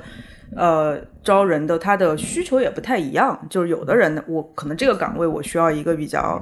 呃比较专业，然后同时可能又比较顾全大局或者比较外向，但另外一个专业我可能会呃另外一个岗位我可能需要一个比较谨慎的人，这个本身也会有变化。但不管是怎么样的一个岗位描述，我个人会比较喜欢有他自己的人格魅力在的人。就我以、我以前面试的时候有。有人就一个男孩子就面试的时候跟我说：“哎，我想给你听听我写的歌。”但其实他面试的岗位跟歌没有半毛钱关系。然后我说：“啊，可以来听一下。”然后就觉得，然后很多人就会有时候也会聊到说自己就是一些啊、自己没事儿的时候跟朋友做了一些杂志啊什么的。但我觉得我提到这个东西会有一点行业特色在，嗯就相对来说还是不太一样，就是会有点行业特色在。所以只是我个人来说，但不管怎么样的行业吧，就是哪怕今天我们是一个正襟危坐的面试，就是我更希望看到这个人他会有自己的人格魅力和思考，或者说我们之前聊到的主体性主体性，主体性的这个部分吧。我我我其实很赞同这个观点，因为呃，就我经常会就我自己写写东西会想，就是其实面试跟相亲是一个逻辑，因为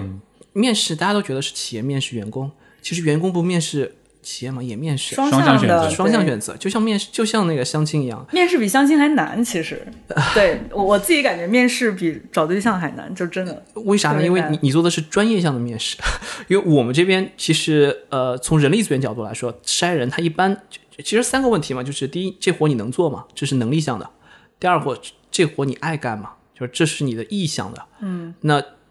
最后一个是你能做团队合作吗？就是这这活大现在没有什么活是自己埋头就可以干掉的，你一定要有团队合作就就精神。你这是一面，我这是二面，其实对，所以这活你能干吗？这这一点 嗯上，我们人力资源从业者其实判断的不多。你你说一个一个码农过来，这活你能干吗？他他吊打我，嗯 所以这种情况下，我顶多看看他过往的履历就结束了。嗯，然后真正这一块是交给直线经理去看的，但我们会更更更多的看什么？第一是这个人的意愿，你是不是愿意做这份工作？嗯那就是主动性嘛。你你你最后能够呃表现出来，你对这个事情是感兴趣的，我是嗯充满动力的，这对我的影响是很大的。第二是团，你有没有团队精神团队精神啊？当然，团队精神其实你跑跑去问候选人，他都说有团队精神。都有。对，这所所以这个这个也说干什么？那从你们的角度会怎么判断一个人有没有团队精神呢？呃，我我想说的就是，我们都是用有很多这种 case 方法去去去聊的，就是说我不会问讲故事让他对我举个例子，你在团队中遇到的最大困难是什么？或者是你你做过的一个大项目是什么？这项目成功了，失败了？失败了啊、你觉得你问题在哪里？成功了啊、你觉得你是怎么解决这些其中的各个难点的？然后你一定会问着问着说，能问着他他哪些擅长的点？他如果真做过这个项目，你会他发现这个人眼睛里是闪光，他做一个成功的项目，他是闪光的。如果他没有做过这个项目，你就发现他有很多主称谓，他用的都不见得完全正确。有的有些时候他说是我，有些时候是我们，然后你就再追问他一下，你具体在这个项目中负责什么？你就会发现，其实很多人 其实负责的是很细节的一块，他并不 own 这个项目，但是他的简历里写的像我 own 这个项目一样的。这个我们二面也会面的。但核心的就是，我我想说的就是，如果这个候选人跟我聊下来之后，我感觉他是一个充满激情的，就因为很多时候，如果你会发现一些相亲，如果是一问一答，他他最后是没有第二没有第二次相亲对，的，没有交互。但如果有交互，能够双方聊起来，一定是成功的。就刚刚提到的，为什么小朋友说，哎，哦，你可以听，愿意听听我的歌吗？你有点感兴趣了，你愿意跟他聊了，他来分享他的这个自己的比较 inspiration，或者是自己的就比较激动的或者感兴趣的东西，你就交互上了，你就觉得这个人是个活生生的人。对嗯我，我有时候甚至也会跟最后没有成功的人，就是变成就是一些没有说朋友啊，就是哪怕也是比较联系的关系。比如说我之前有一个。我我面试了很好的一个年轻人，但是当时跟我的这个 HiCon 这边就是 match 不上，就是他太年轻了，然后我更需要一个比较深 senior 的一点的人，对。但是我很喜欢他，但是我确实没有办法去给他这个 offer，然后我就跟他说，我说我把你的简历放在了人事这边留着存档，我说等你以后还是想来的话，你不用进前面的意面了，就直接说你报我名字，然后他也特别开心，他说。没有关系，就是我会怎么怎么样，然后后会有期啊什么的，就是关系其实还挺好的，对。所以这好像是也是在面试里面，也是你的那个主体性得出来哈，就你不是一个坐在这儿被人挑选的，像人民公园相亲角一样，把你的资料贴在雨伞上挂在那儿，而是说这是一个交流的过程。而如果你能把你的交流性、主体性体现出来，你们有了对话，这个关系建立起来，这其实是很有帮助的。是，确实，这个过程中，人们去面试很担心的就是，当问到一些关于失败、关于弱点、关于缺点的问题，比如说刚才上你也说到，对吧？哎，这项目你做失败了，呃，大家在说这种问题，其实心里面都是蛮恐慌的，都觉得哇，到了说我缺点的时候，我应该怎么办呢？从你们的角度，你们觉得应该怎么去聊这一个方向的问题？我我先说一点，从人力资源角度来说，任何时候你去问别人的缺点是什么，就直接问这个问题啊。嗯我我我们都是各种打擦边球、隐藏的意去去问这个问题，是不会直接这么问的，对，直接问是不合格的人力资源经理，因为 直接问是在邀请他撒谎是吗？或者其实你直接问的时候，其实你的目的也不是在直接问这个问题，而是在想看他怎么答，或者有一些别的东西，嗯就并不是这个问题真正会期望他获得什么东西这种。因为我刚刚讲的就是面试是一个双方平等的一个交流嘛。一旦当你问缺点的时候，你不会在相亲的时候问别人的缺点嘛，对吧？你肯定是旁敲侧击去了解了。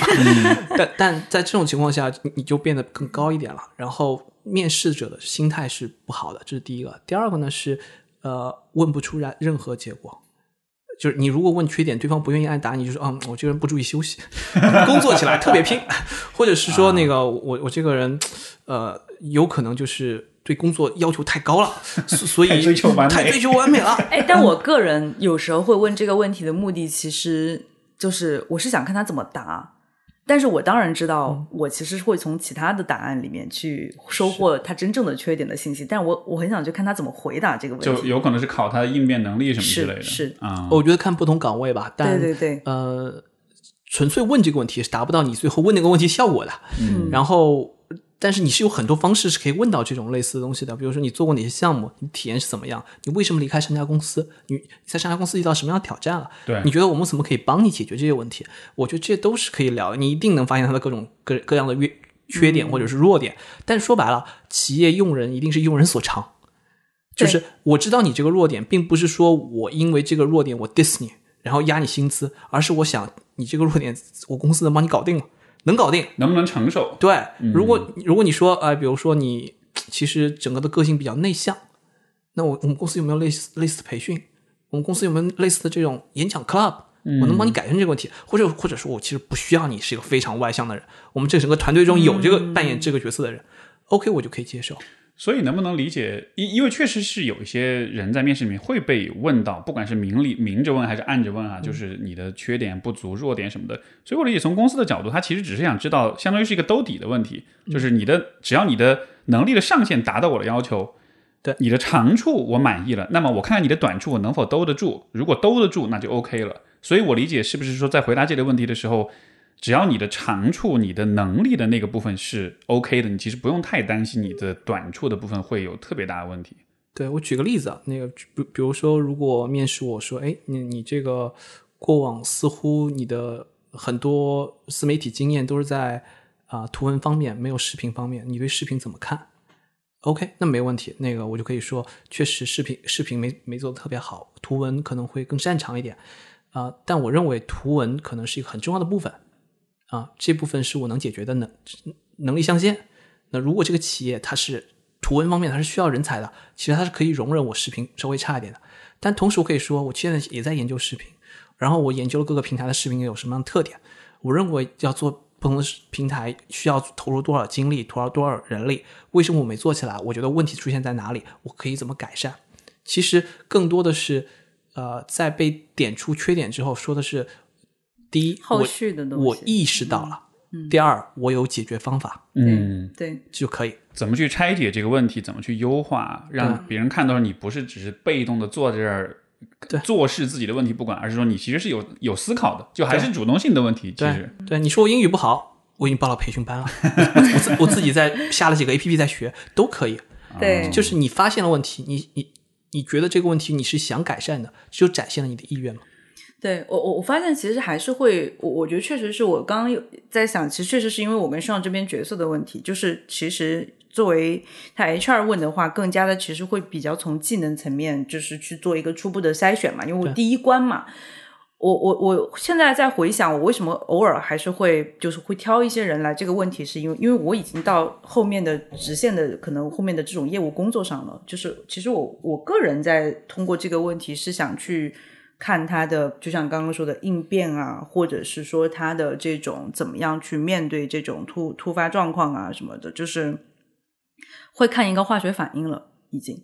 然后对我来讲的话，那抛开问问题的话，就是呃，如果真的有这个问题，一定要你说。就对我来讲，缺点对岗位核心的要求不能致命。对，这这是这是我的一个基础要求。就是如果就这个当然很多了，不可能是这个问题能够答出。这根据你的很多简历啊、过往的 case 啊什么的，这个一定。但致命的话就绝对对，不行比。如做销售，但是社恐，对，就比如说 你你说我做销售，但是我我我特别不喜欢跟人交流，这个是属于致命的，就是就是你这个肯定是不能去展现说的。第二个就是就是展示，其实我觉得是有学习能力。就你意识到这个问题之后，你有这种改变的这个欲望，我觉得对很重要。然后另外再多说一点，就是刚刚说到，如果已经进到了二面，跟你直线经理，如果是你的直线经理在问到这个问题的时候，或者你的直属领导问这个问题的时候，他的感受就会不太一样了。就这个时候，可能更多的是要要可能要去思考一下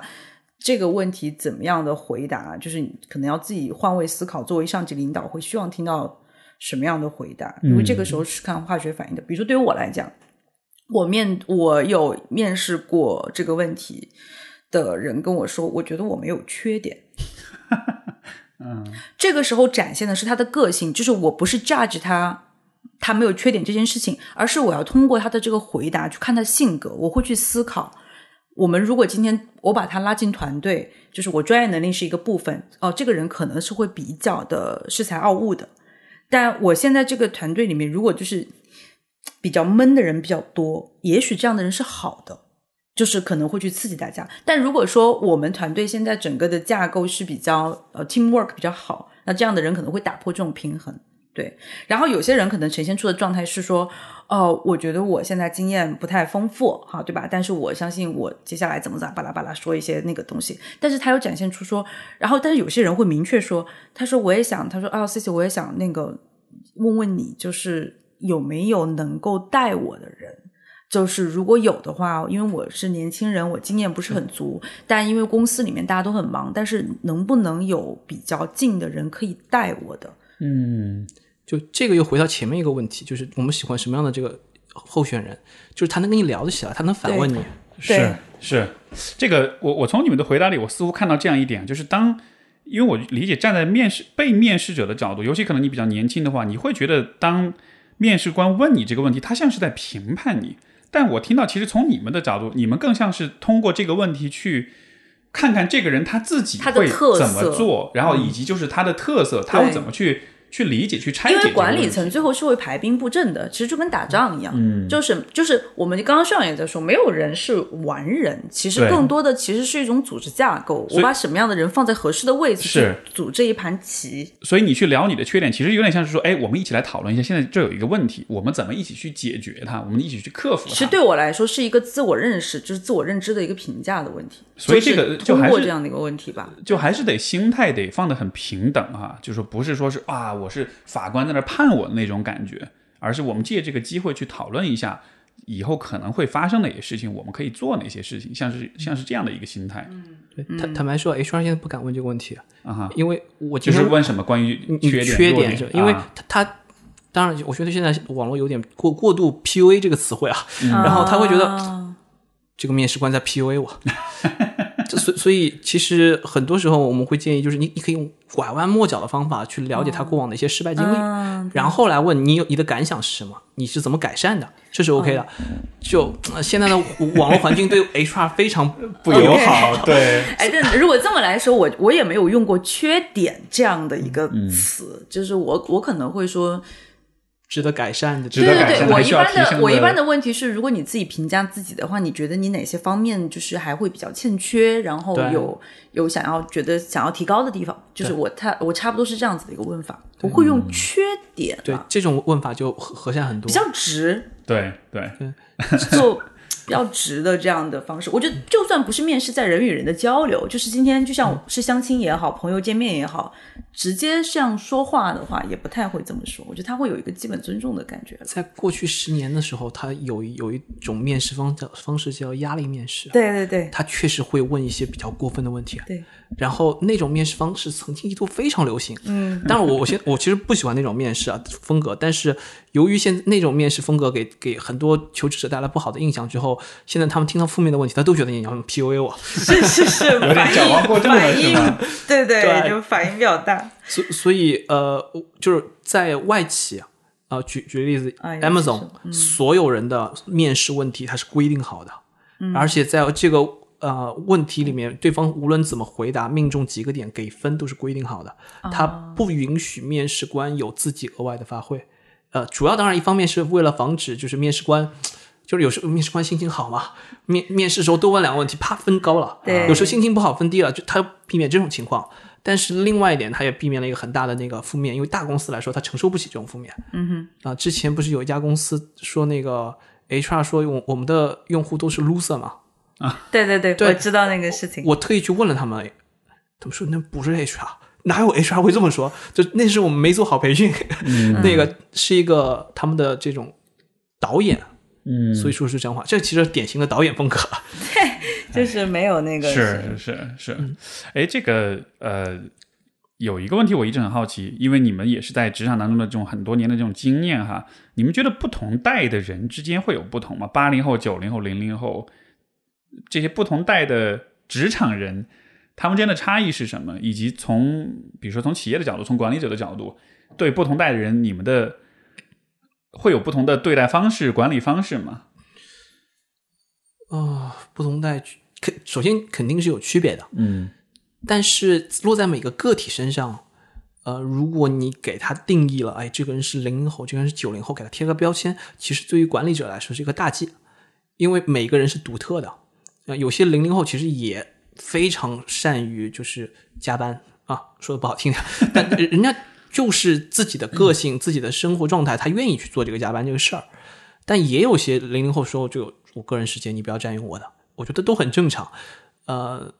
应该这么说吧，在公司层面，就是我，当然我还没到那个层面，就是你你到了那个 manage 呃 D level 或者是更高一点的 level C level 的时候，你去往下看的时候，你你确实是有不同年龄层次的人，你要有不同的这个激励方式，这是这是应该有的。对但是在 day to day 的那个管理中，你如果你只是个小 team leader，其实就像我这样，就其实你不需要去给不同年龄段的人分层，分分一个标签啊，对有点人为的这种划分，其实没必要。对，因为这对他们来说，对你，因为你团队不大嘛，就可能就十来号人，你其实在在自己团队里面营造了一个割裂感。啊、你们是八零后，你们是九零后，你们是已婚的，你们是未婚，这其实对于团队是没有好处的。但是从管理层面来说，我公司几千号人，那我确实要看看零零后的激励方式应该是不一样的。我拿星巴克举个例子，星巴克给他们的员工提，就是我们正常都会给员工提供保险福利嘛，他给员工提供了一种保险，叫做父母保险。啊，这个其实，在我们保险行业来说，其实是不太是星巴克在在中国吗？还是全球，全球范围内都会？包括中国。啊，然后我们当时其实就很难，为什么呢？因为当时他们这个项目落在我们公司的，然后我们就说没有可保利益，就是比如说那个 C 总，你要给 Steve 上保险，这是有可保利益的。嗯，我要给 C 总上，我我要给 Steve 上保险，你要想你你干嘛？你干嘛给 Steve 买一个这个人身保险？你想干嘛？所以我是没有可保利益的。嗯，所以在这种情况下，我是不能给你买这个保险的。企业也是这样子，企业跟那些父母是没有可保利益的，但是他们 somehow 用了一些其他的方式帮那些员工做了保险，非常的复杂，但员工很开心，因为星巴克很多员工其实就二十岁，他不用这个保险，他用不上，但是他父母到了五十岁是有需要这种，而且父母你到五十岁你买保险其实很难的，因为保险都是希望在晴天卖伞给你嘛，对，他不愿意保有风险的人群，所以这个保险其实让很多星巴克的员工很开心。这就是他们从管理层面看，全球几万名员工确实有这个需求啊。这是从 C level 从全公司的角度去看，嗯，但是从我们 day to day 角度，我们我觉得没有特别的必要去把这些人群区分开。嗯，还是得看每个个体它具体是什么样的。对，从另外角度来说，当然，我我觉得有些七呃，当然就可能贴标签了。有些七零后的领导相对来说没有那么开放，但是很多时候就是哦，年轻人跟我们做的不一样，有问题吗？呃，好像也行，也是一种解决方案，那那就随他们怎么做，因为我们最后要 deliver 的是那个结果，对，所以并不要求每一步都按照我们的这个与我们那时候十年前的做法复制上来，不一定。其实我会问这个问题，倒主要倒不是说这个标签本身是不是准确，我觉得更多还是可能是一种观念的差异。就一代一代人，我觉得他在很多具体的这种，比如说人际交往或者职场的这种观念上，其实会有变化。而我觉得当不同的，就是当我遇到跟我们观念不一样的人的时候，这个时候可能就会，我不知道在职场关系会带来什么样一种影响。比如说一种，比如说最基本的像沟通的礼仪，嗯呃，像比如说。这个大家现在年轻人很痛恨酒桌文化，对吧？但是如果你的企业它就是需要通过这样一个过程去跟客户维护关系的话，然后比如说很多年轻人他可能啊觉得这个很恶臭、很迂腐的一种传统的东西，我很讨厌，我坚决就不去做这件事儿。我不能说谁是对或者是错，但它确实会产生一些这种观念差异导致对工作的影响。这样的情况你们会怎么看待呢？就是这种观念性的这种差异。我其实也很不喜欢秋秋的话。呃，我我的理解是这样，就是呃，有些行业它确实有这个需求，但这些行业最大的特点是什么？就是它往往它的业务基础不是科技，不是能力。而是人脉资源，那你如果没有这个资源，那不好意思，去这个去这个行业本来就很难的。我听到最离谱的事情是，那个也是金融行业，呃，证券经理帮客户带考研，对对对，我记得这个新闻。这这典型就是因为这个年轻人很优秀，人进入了金融行业之后没有资源，这个行业你多优秀没有用。我我有一亿的存款。我存你银行，存他银行有什么区别？其实核心的是人脉，而人脉这个东西，我掌握在手里，我是很难让出去的。所以很多时候，他需要又通过这种文化。当当然，所以我鼓励年轻人，就是互联网不行，你还是争取能进一些互联网，争争取能进一些这种偏能力向的企业，像外企之类的。就他至少有一点，叫他你能力好。会有一些标准，会有一些机会去上升。对，你如果是以纯人脉，哇，那普通人可难出头了。所以还是得看这个工作，它实质上需要的是什么哈。对，还是得把自己的位置给看清楚。我我我觉得从我这边来说，就咱们不贴标签哈，就是因为。具体的工作肯定是每个人都不一样，但如果我站在一个比较偏管理层的去看的话，我觉得还是会蛮有差别的。我自己比较大的感触是，我觉得相对来说，目前，呃，就大部分，比如说，就是有一些八零后呢，就是感觉会比较趋于保守稳定一点。相对来说，也不是所有人。那这样的人在工作当中，可能从管理上来说，会呃调动一些。呃，用一些激励方式，对吧？让他们去更加去激发一些活力，这样子比较多。因为八零后差不多是一个结婚生子。啊，养娃的这个年纪，他对整个财务的这种风险的敏感度都会比较高。比如说，他的房子买了之后，要每个月会有一个贷款的这个状态，包括小孩的这种教育的费用，他整个状态是不一样的。所以，八零后有很多其实是可能各方面的，你你看他工作状态一般或者说还行的话，八零后他会比较稳定的在这里。所以，像从管理层的角度上来说，如果他的角色 OK。但是可能他并不是非常闪光的人，其实还是会比较呃赋予一定的责任给他去作为留用，因为这样的话他的整个忠诚度会比较高，然后再加上资历相对来说比较老，他放在这个位置对于小朋友来说其实是一个比较好的一个稳定性的样子，因为你不可能一家公司的流动性会非常大，就是对于八零后来讲，然后也不会去过分的。鼓励他一定要去尝试创新项目，就是嗯，就是不会过分的，就是这个就是还是回到每个人不一样，对，有这个意愿的人肯定机会也就来了嘛，对，这个是对于八零后来说，然后对于九零后来说，我我自己的感受是在跟我合作过的九零后来说，我我我其实觉得还，呃，就可能也正是最好的年纪吧。然后最好的年纪有很好的反思能力，然后有很好的动力，但是可能相对来说，我自己感觉这一代的九就是这一就九零后，我觉得从能力上，包括整个知识的储备，其实都是很好的。但我觉得九零后相对来说，在自我认知以及对于一些观念判断的时候，会容易迷茫。有很多的九零后，在我看来，不是能力问题，而是。我不能说叫心理问题，而是说一些观念意识上的问题，会导致他们做出一些错误的职业选择。有时候我我会聊下来，会觉得比较可惜。就比如说明明一个非常能力很强的人，但是他在做一些职业规划的时候，并没有那么了解自己，或者说其实对啊父母的一些话比较全盘接收啊，或者说怎么怎么样的，就是。这是我对九零后一个一个比较宏观的，像是比较容易低估自己的感觉。呃，不一定，就低估是我举的一个例子啊，可能也会有别的问题。我我觉得九零后不是说所有的人低估，而是我觉得九零后可能也年龄在这里也是一个探索自我的阶段。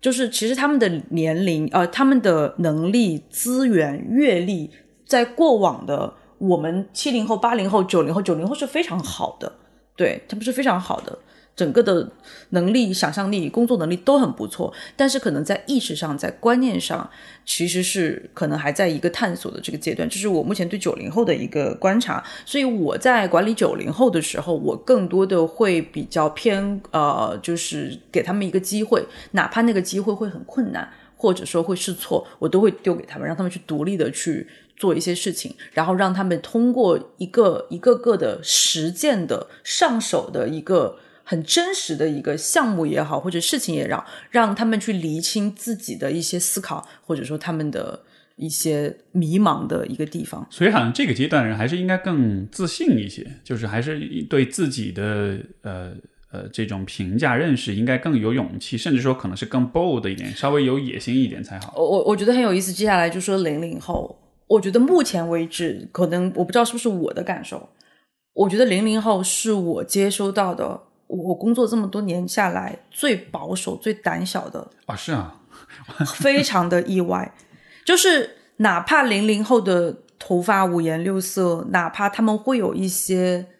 张扬的举动，但是从心理上来说，零零后是最胆小的。目前为止，这 是在我的工作经验当中，我我自己也非常的意外，因为那个时候刚有零零年实习生的时候，我本来是觉得说，哇，我们，哎，我我我招了一个零零年的实习生，我们的整个团队的氛围一定会变成另外一个样子，或者我也在跟其他的我的一些朋友聊，或者包括一些前辈，他们也跟零零后去合作过，感受就是非常的保守和胆小，那个保守和胆小不是行为上的。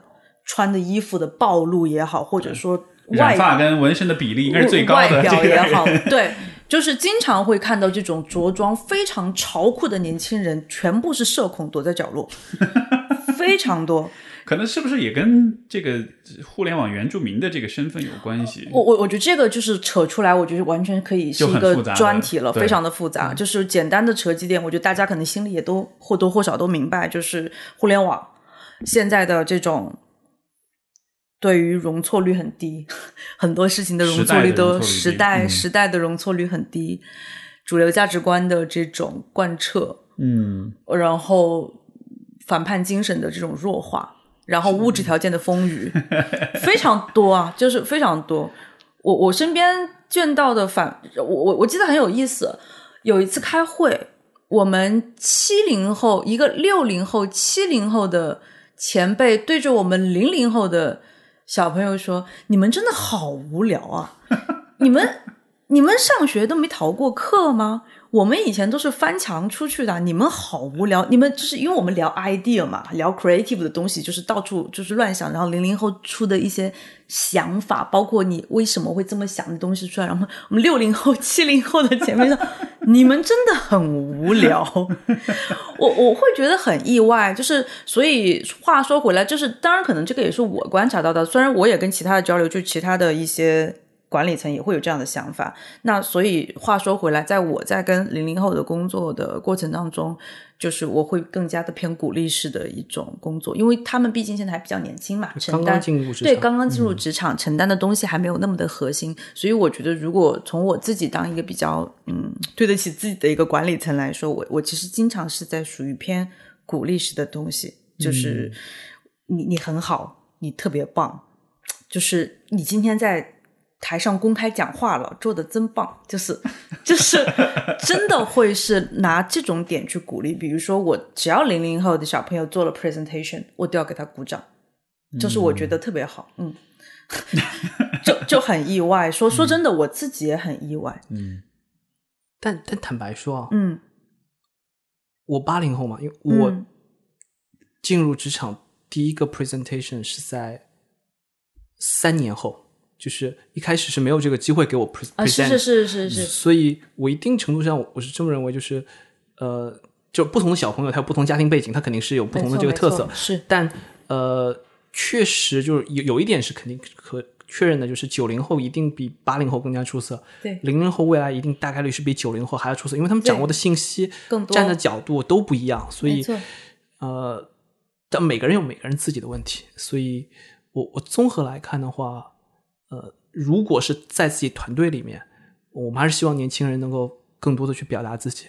是特别鼓励，就是而且尤其是在职场里面，我觉得是很不一样的。就是职场里面，不管你再怎么恃才傲物，只要你进入到职场，你要明白这个游戏的规则，就是机会很多时候就是需要别人给予，尤其是你的直属领导，就是这个规则是这样子的，就是他就是这个这个逻辑是这样子的，而不是说还秉在职场里面说我在这里好好的做一件事情，总有一天会发光。有这样的逻辑，但是可能从效率上、从速度上来说，真的就这个概率会越来越低的。对对，你放在七零后进入职场的时候，公司可能就两三个大学生，一定等等着你发光。对，现在满大街都是大学生，对吧？是 是，这个也是刚才你们说到关于这种容错率的这个问题啊。你看，比如说在七零后、八零后在刚刚开始工作那个时候，可能很多的行业也不成熟，大家都是摸着石头过河，可能真的是有时代性的哈，就是。那个阶段的发展就是那样的，所有人都在试，所以对于犯错是容错率很高。今天的时代是通过互联网，我们看到了所有的人在做所有的决定，以及他们做这个决定之后的结果如何。所以我之前看一个说法，就是说今天的年轻人是很理性化的。他那个理性化是在于，他就是他可以通过互联网看到不同的人他们的结局分别是什么样的，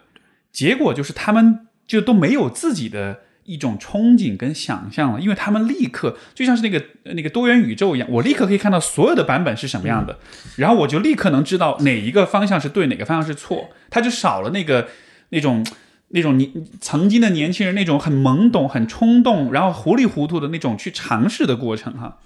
信息现在信息真的就是很多信信信息的碎片化，以及每个人承载的这种信息过量，就是我我我对我我已经知道这边的可能性可能是那样子之后，我对这个地方就没有探索的欲望了，确实是这样子的。就我我昨天我记得我昨天也跟你分享，我就最近在看呃张维迎的那个新的书《重新理解企业家的精神》，它里面其实也提到企业家。而不是说 CEO 就真的是称之为企业家里面有很重要的一件事情，就是他们一个特质叫盲目自信啊，嗯，非常很有意思，就是说 就是不怕犯错误。企业家的重点就是有有一个很重要的特质就是盲目自信，因为很多企业家都会觉得自己的决策就绝对没有错，就是哪怕在一个经济情况非常低迷的状态下，你问他你觉得你的决策怎么样，说绝对没有错，但是。当他们去聊整个创业的过程，或者说做很多事情的时候，他们又会说：“如果早知道这么难，绝对不会开始做这个事情，因为真的过程很难嘛。”但是 always 盲目自信，就是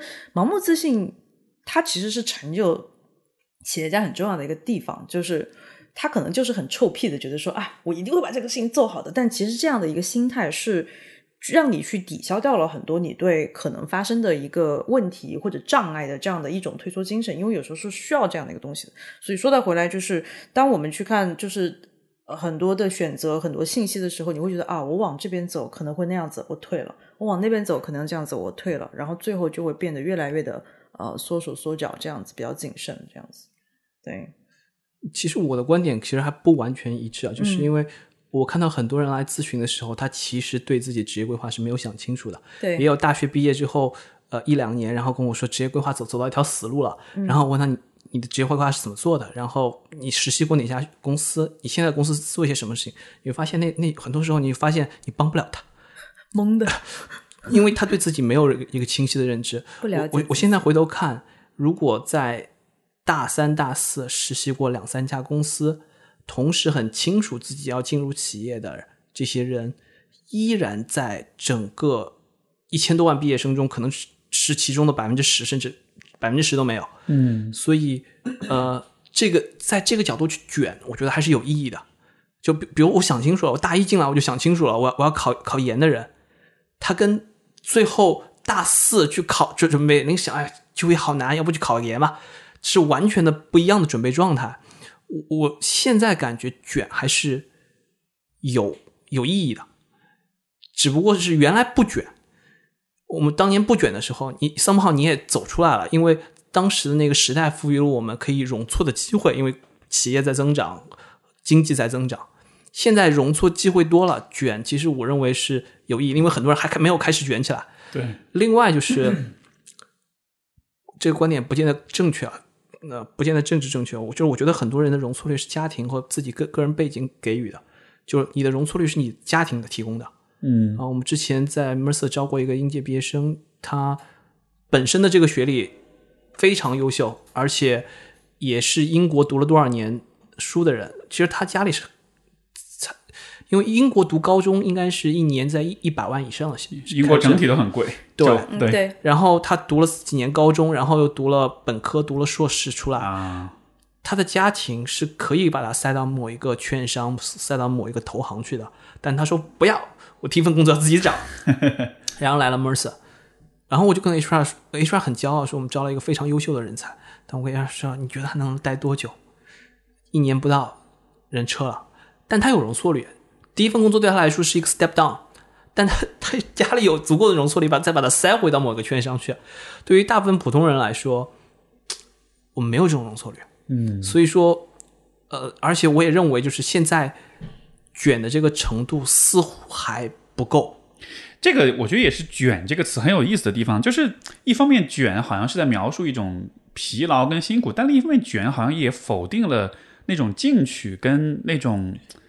主动去追求的这样一种努力的精神哈。因为你说，因为我我觉得有点我会有点意外，就是哦，所以大三大四实习这也算是卷了，因为像比如说我那会儿上学的时候，从可能大一大二开始就已经开始去做义工，去做各种尝试、各种机会，因为它是一个不是说是我为了找工作的卷，而是说这就是一个你到了要去拓展、要去体验、去探索的阶段，这是你这个阶段应该做的事儿。因为你的人生就就此要开启了，所以你是有必要去给自己多一些的这种机会去去探索。就就它本来是一个合理的事情，但是当你把这个描述成卷的时候，我反过来是我就会有一种羞耻感。天哪，我当年原来是这么 因为其实我刚刚也想说，我不太认同上说卷的还不够这样的说法，但其实我我也明白他的意思，所以其实我觉得可能是从表述上说，我因为比如说像卷的话，过过去这四十年是。分行业卷的程度也不够，对不对？比如说互联网的上面的这十年，就是那互联网的第一批人也确实实现了财富自由，对吧？所以其实它也不太一样。所以我觉得，也许我们不是说用“卷”这样的一个词来描述，这样可能会更加的好理解。就还是会鼓励说，嗯，越早的了解自己，然后以及平衡自己的家庭状态，然后去做呃一个利于自己的选择，这样子。就是就是卷是一个还是有点我觉得偏贬义的一个说法，但其实卷也包含了有一些他本来他主动的想要去探索、想要去尝试，就会被误伤到。我觉得这个其实是没有必要的。呃，我其实之前那嗯个 C 总发过一个微博，我当时我看我特别有感触，因为“卷”这个词是被现在的年轻人大范围的使用的泛，化了，泛化了，所以滥用了。就是稍微让你努力工作就卷，就是就是稍微加一个小时的班卷，就是就是会有一点那种。我能理解年轻人现在的心态，就一定程度上，哎，你说，嗯，当你你你是大一大二就开始义工了，我大三没有实习，大四也没有实习，然后临毕业实习实习了一点，没有职职业规划，前三年也不知道自己想干什么。后面 somehow 你你再有一些机会，然后你再自自己重新想一下，然后再有一些人前辈帮帮你，你还居然找我还找到自己的方向，所以我我自己回回看我前三年，就是我是一点都不卷，然后在寝室里打牌、唱歌，就这样过了大学四年。那为什么我最后 somehow 出来也还行？为什么现在你你只要少实习一份工作，有一门考不过，你对你的这最后毕业就会有那么大影响？呃，我我从这个层面上来说，他他们可能会觉得，哎，好像你那样一点不卷，也最后拿到了不错的工作，但就是时代不一样，因为时代的容错率更低了。是是，所以在这这个层面上，你同学可能都是呃没有这样做，你做了你就赢了；你同学都这样做，你不做你一定输，是这样的一个情况。是，确实如此。所以可能这个这个卷还是有一个时代性的一个问题哈，它其实是我们在描述今天今天的时代，大家感知到了这种压力之后，呃，我我我自己的看法就还是觉得说，如果你有自己的这种主体性，你真的是在为你自己去做选择的话，你可以。就不要用，甚至都不要用卷描述，就你可以很进取，你可以很积极的去思考、去探索、去尝试。你像我说的，我之前去做义工什么，其实也不真的不是为了找工作，其实是我们前面说的，是找到意义感。对，就是什么事儿是能发自内心让你觉得，哎，这事儿我很我很有感觉。我当时，呃，我印象深刻的有几个实习的义工的经验，其中有一个就是在可以理解为是多伦多的经卫中心，然后那边有他们有一个特殊学校，就都是给这个精神分裂症的小孩做的那种高中的教育。我就去给他们讲数学题，因为我是中国人，他默认我的数学其实很烂，但就我就去跟他们讲数学题，然后就是去呃跟他们去交流啊，去什么。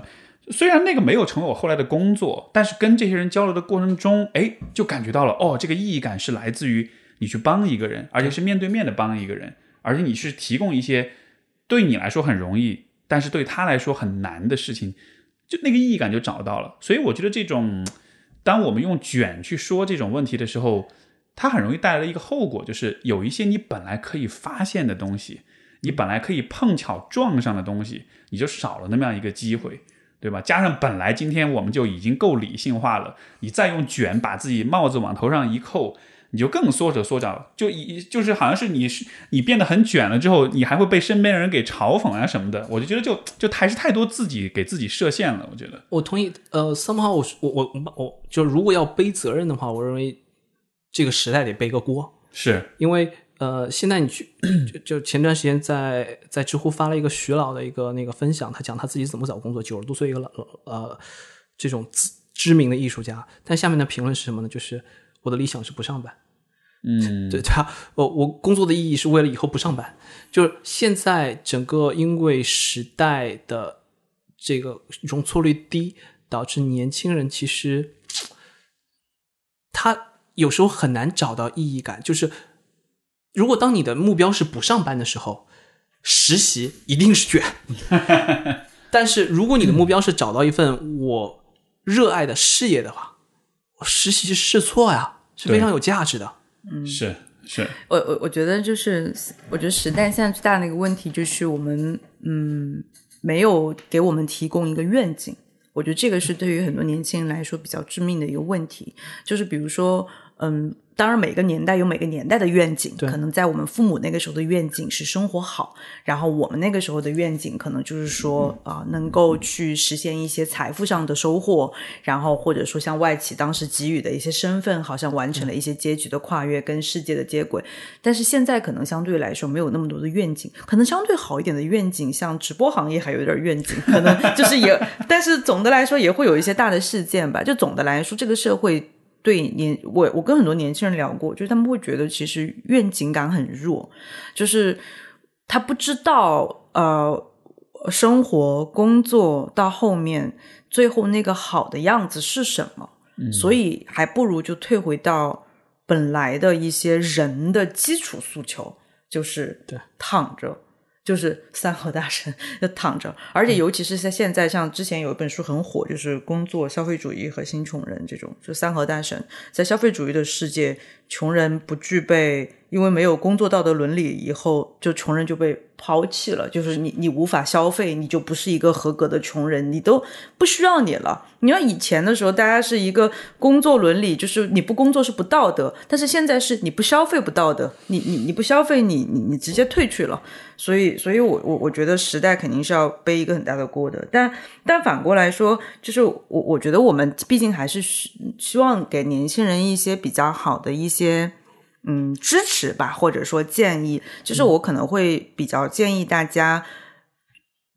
不要用一些社会比较泛滥的一些泛化的概念，很随意的往自己身上加，然后尽量的去保持自己的一个思考和判断，不要去从思想上去。呃，沉浸在这样的一些泛化的词语里，比如说卷。那我们真正从意义上说，什么卷？其实卷是当一个人说工作卷的时候，本质上是在说重复、无效，对吧？就是就是无效这种。但其实可能你真的是在做一个对自己有效的事情，强身健体也好，或者说去探索世界也好。这个时候，你跟朋友之间玩笑可以，maybe 就年轻人互相开开玩笑，啊，你好卷啊，觉得没问题。但你不要真正的觉得。呃，用卷这样的方式去做这件事情，因为然后随之而来带来的负面就是我不得不做这件事情才可以找工作，这样的因果关系和心理暗示，我觉得长久以来还是比较负面的。是是是，而且这个我觉得这个大环境的一个挑战就是，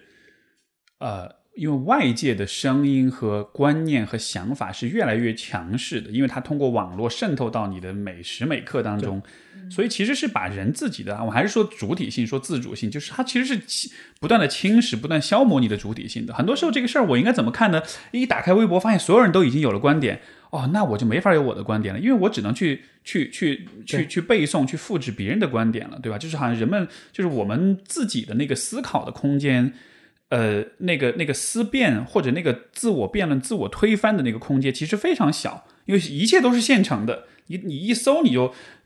知乎上的这个知乎体怎样看待什么什么问题，它其实就替代你思考的过程。对我我我我之前做很多职场分享的时候，也经常会有年轻人问我说：“C 总，你为什么就是整个职场发展很快？”其实说到底的一个逻辑就是，我一直没有把我的呃价值观念寄加在一个工作上。虽然我非常热爱我的行业，我一直觉得工作一些事情，我们可以用一些客观、理性、逻辑找规律，就是它是方法论的问题。但是你自己本身的一个思考状态，你的心理建设，我觉得是另外一个层面的。就是我一直以来是把这两个部分些许分开的。对，我我再补充 Steven 一个点，就是你刚刚提到那个呃社会，比如说微博影响好了，其实还有很多是影视剧影响好了。嗯啊、比如说零零后整顿职场，我前段时间看了一个零零后整顿职场的剧，啊就是不加班的一个点。嗯，但你其实真正是是是电视剧还是那种真人秀那样的？电视剧是电视剧啊。然后当时看到我就我说，年轻人如果如果学的话，这公司得乱成什么样？就你你，我觉得你可以不加班，你可以跟老板说，哎，我今天有安排啊、你甚至你到点你消失了，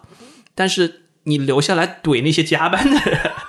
对吧？这 哦这剧情是这样的。对啊，然后带动全团队不加班。当时我的感觉是，哇，你这个能在职场活下来也是不容易啊。所以我我能够理解，就是我我特别担心这种泛化的，就是我能理解这种情绪，因为我作为看到九零后、八零后加班的时候，我也不觉得九零后、八零后爱加班吗？不爱加班，对，你事儿做完就可以走嘛。但是，呃，当你想用一个整顿职场的这个理念，然后去重新安了一个爽剧，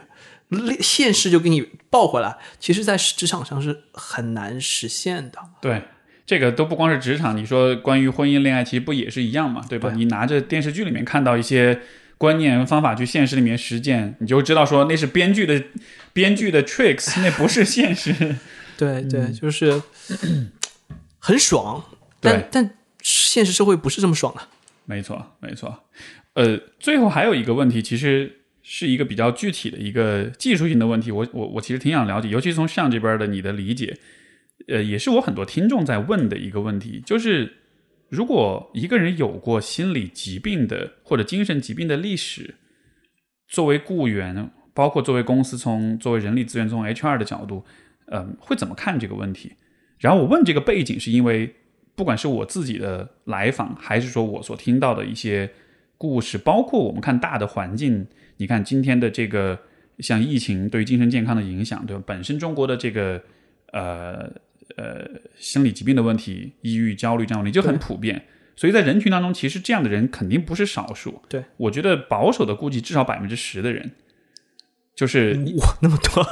因 因为因为这个中国各类心理疾病，我之前看过的一个数据，各类疾病放在一起，嗯，是百分之十四左右。哇，呃，像高中生里面抑抑抑郁的比例是百分之十二点七还是多少？就是是非常高的这个比例，所以也就意味着以后在职场上其实有过精神病历史，包括现在比如说正在接接受治疗，包括在服药啊什么的，肯定是有这样的人的。但是我不知道现在在很多的公司里面，对于这样的人，嗯，是否会有歧视，是否会有偏见？包括如果发现，因为我自己是真的是有来访者遇到过，就他他害怕公司发现他有在去去看正在吃药，所以是很担心，有可能是会被开除或者什么的。我不知道现在从职场从公司的角度来说，会怎么看待这样一些问题？呃，是分几个阶段。嗯入职前，入职前坦白说啊，因为我自己有朋友，他本身有焦虑症，他也吃药的，我觉得这个平时很正常的同事，也也是一个很好的朋友，我不会歧视这种人。但其他疾病呢？所以作为人力资源从业者来说，很多时候人力资源从业者在招人的时候，他做的不是一个最正确的选择，嗯，他做的是一个最不错的选择。最安全的选择。最安全的选择。就比如说这个人进来，他可以能力平平，但是不要给我捅什么篓子，因为最后结果是我招进来的，我要对此负责。嗯所以在这种情况下，他会排除一切潜在的风险，而心理疾病很有可能被列在其中。因为说白了，没有哪个 HR 对心理疾病研究是特别深刻的。哎，对，对我们可能听了这个名字就有点恐慌。我如果不了解我那朋友是焦虑症的话，我其实对焦虑症我也觉得很很恐慌。那在这种情况下，我建议是因为这是你个人隐私，你没必要向公司坦诚这一点，没必要。嗯是你正常该怎么样就怎么样。反然后有些同学是这样的，他有空窗期啊，那你你要想想看怎么去描述这个空窗期，然后让企业不会觉得这个是因为你哦疾病导致的。哦，对，是，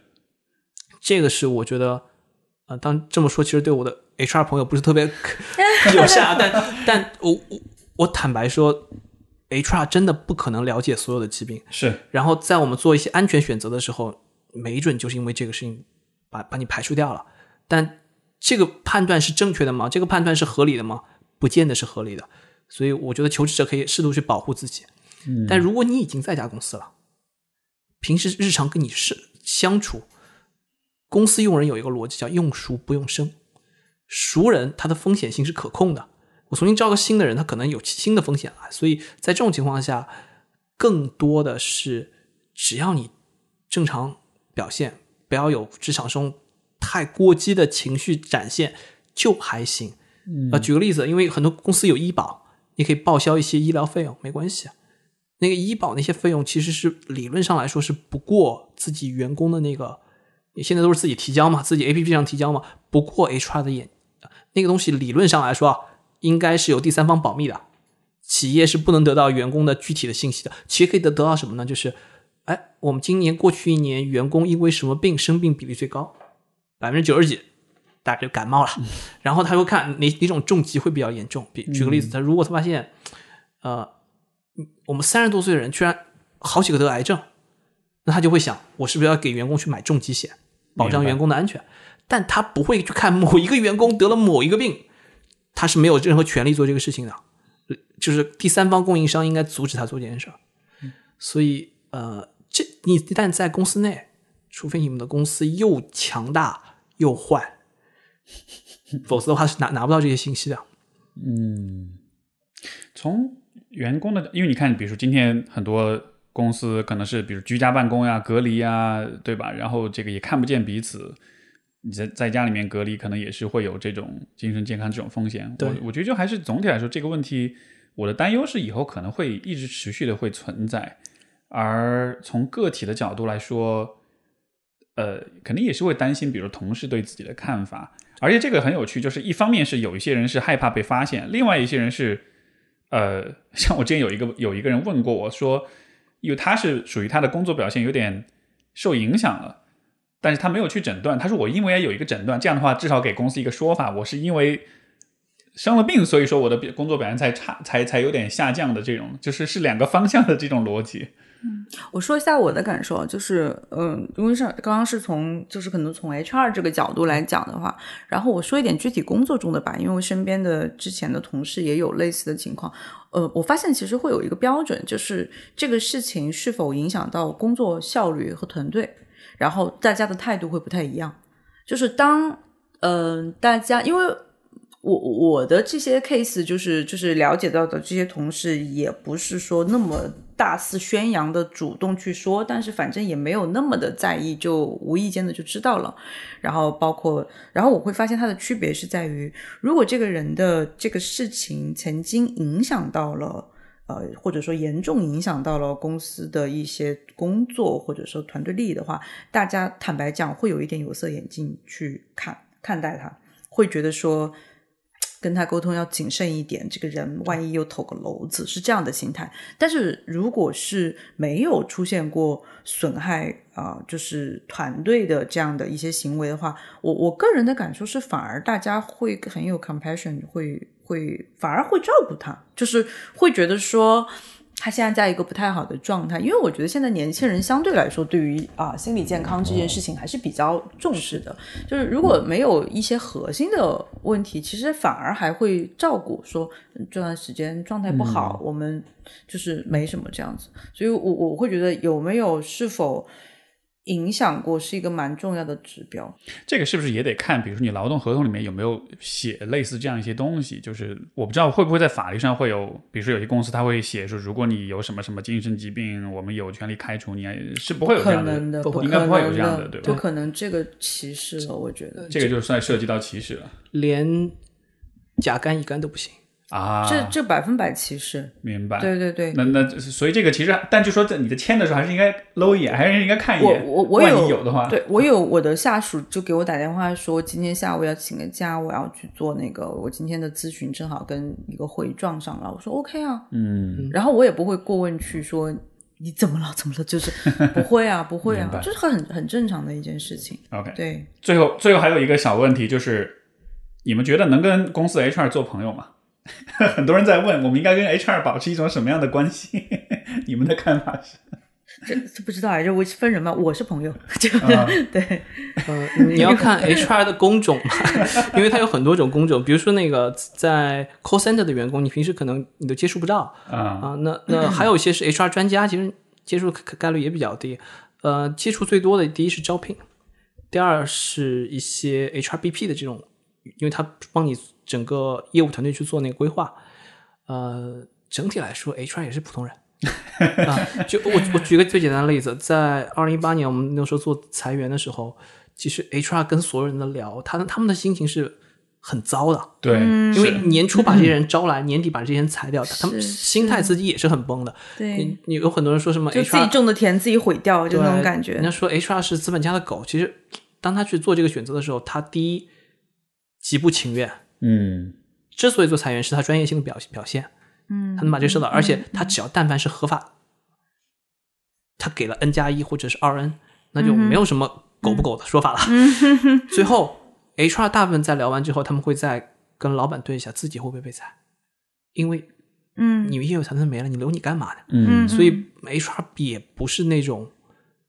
也是正常打工人，对，所以我是觉得，如果你跟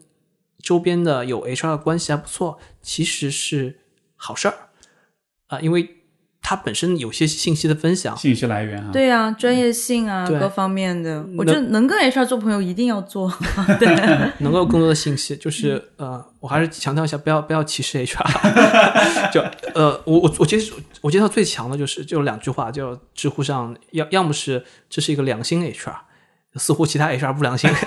要么就是这是资本家的狗，又又在又在给资本家说话。嗯，所以我我我会觉得呃，HR 是一个特殊的工种，但是它本身也是个打工人。嗯，今天跟你们聊完之后，我觉得一个很大的感想就是，虽然难，虽然含义什么的，但是其实也不影响我们更多的去思考、去发展自己、建设自己的主体性，对吧？这个无论如何，在各个领职场的各个方面，其实能够有更多自己的思考，都还是很有帮助的。所以说，一方面是我们看到挑战，但另一方面也看到，就是每一个个体，呃，你能为自己所做的选择建设还是有挺多的。对好的。好，那就我们今天节目就到这儿，聊挺久了，已经两个多小时了，就聊得特别开心，也特别感谢二位的这个分享。大家之后要去更多的关注二位的话，上的这个知乎就是上页，然后你在公众号也有，对吧？呃，对，公众号叫“瞎说职场瞎说职场，然后呃还有其他的平台吗？”，呃，还有 B 站之类的。B 站你对，呃没问题，我会把这个你的这个所有的这个社交媒体的账号都写在我们的节目简介里面。然后 C C 总的就是微博，就是我也会写在 这个大家都知道吧？应该他的他的微博，对对对，也会经常写一些关于职场的一些话题。好的，那我们这期节目到这里，就祝大家在职场上，不管你是年轻还是资深，那么都能有好的发展。我们一起大家都知道吧？应该挺过这个这个这个春天总会来到的。对，春天总会来的，我们一起挺过这个冬天。好，那感谢各位收听，我们就下次再见，拜拜。拜拜。这个有会来到的。对，春天总会来的，我们一起挺过这个冬天。好，那感谢各位收听，我们就下次再见，拜拜。拜拜。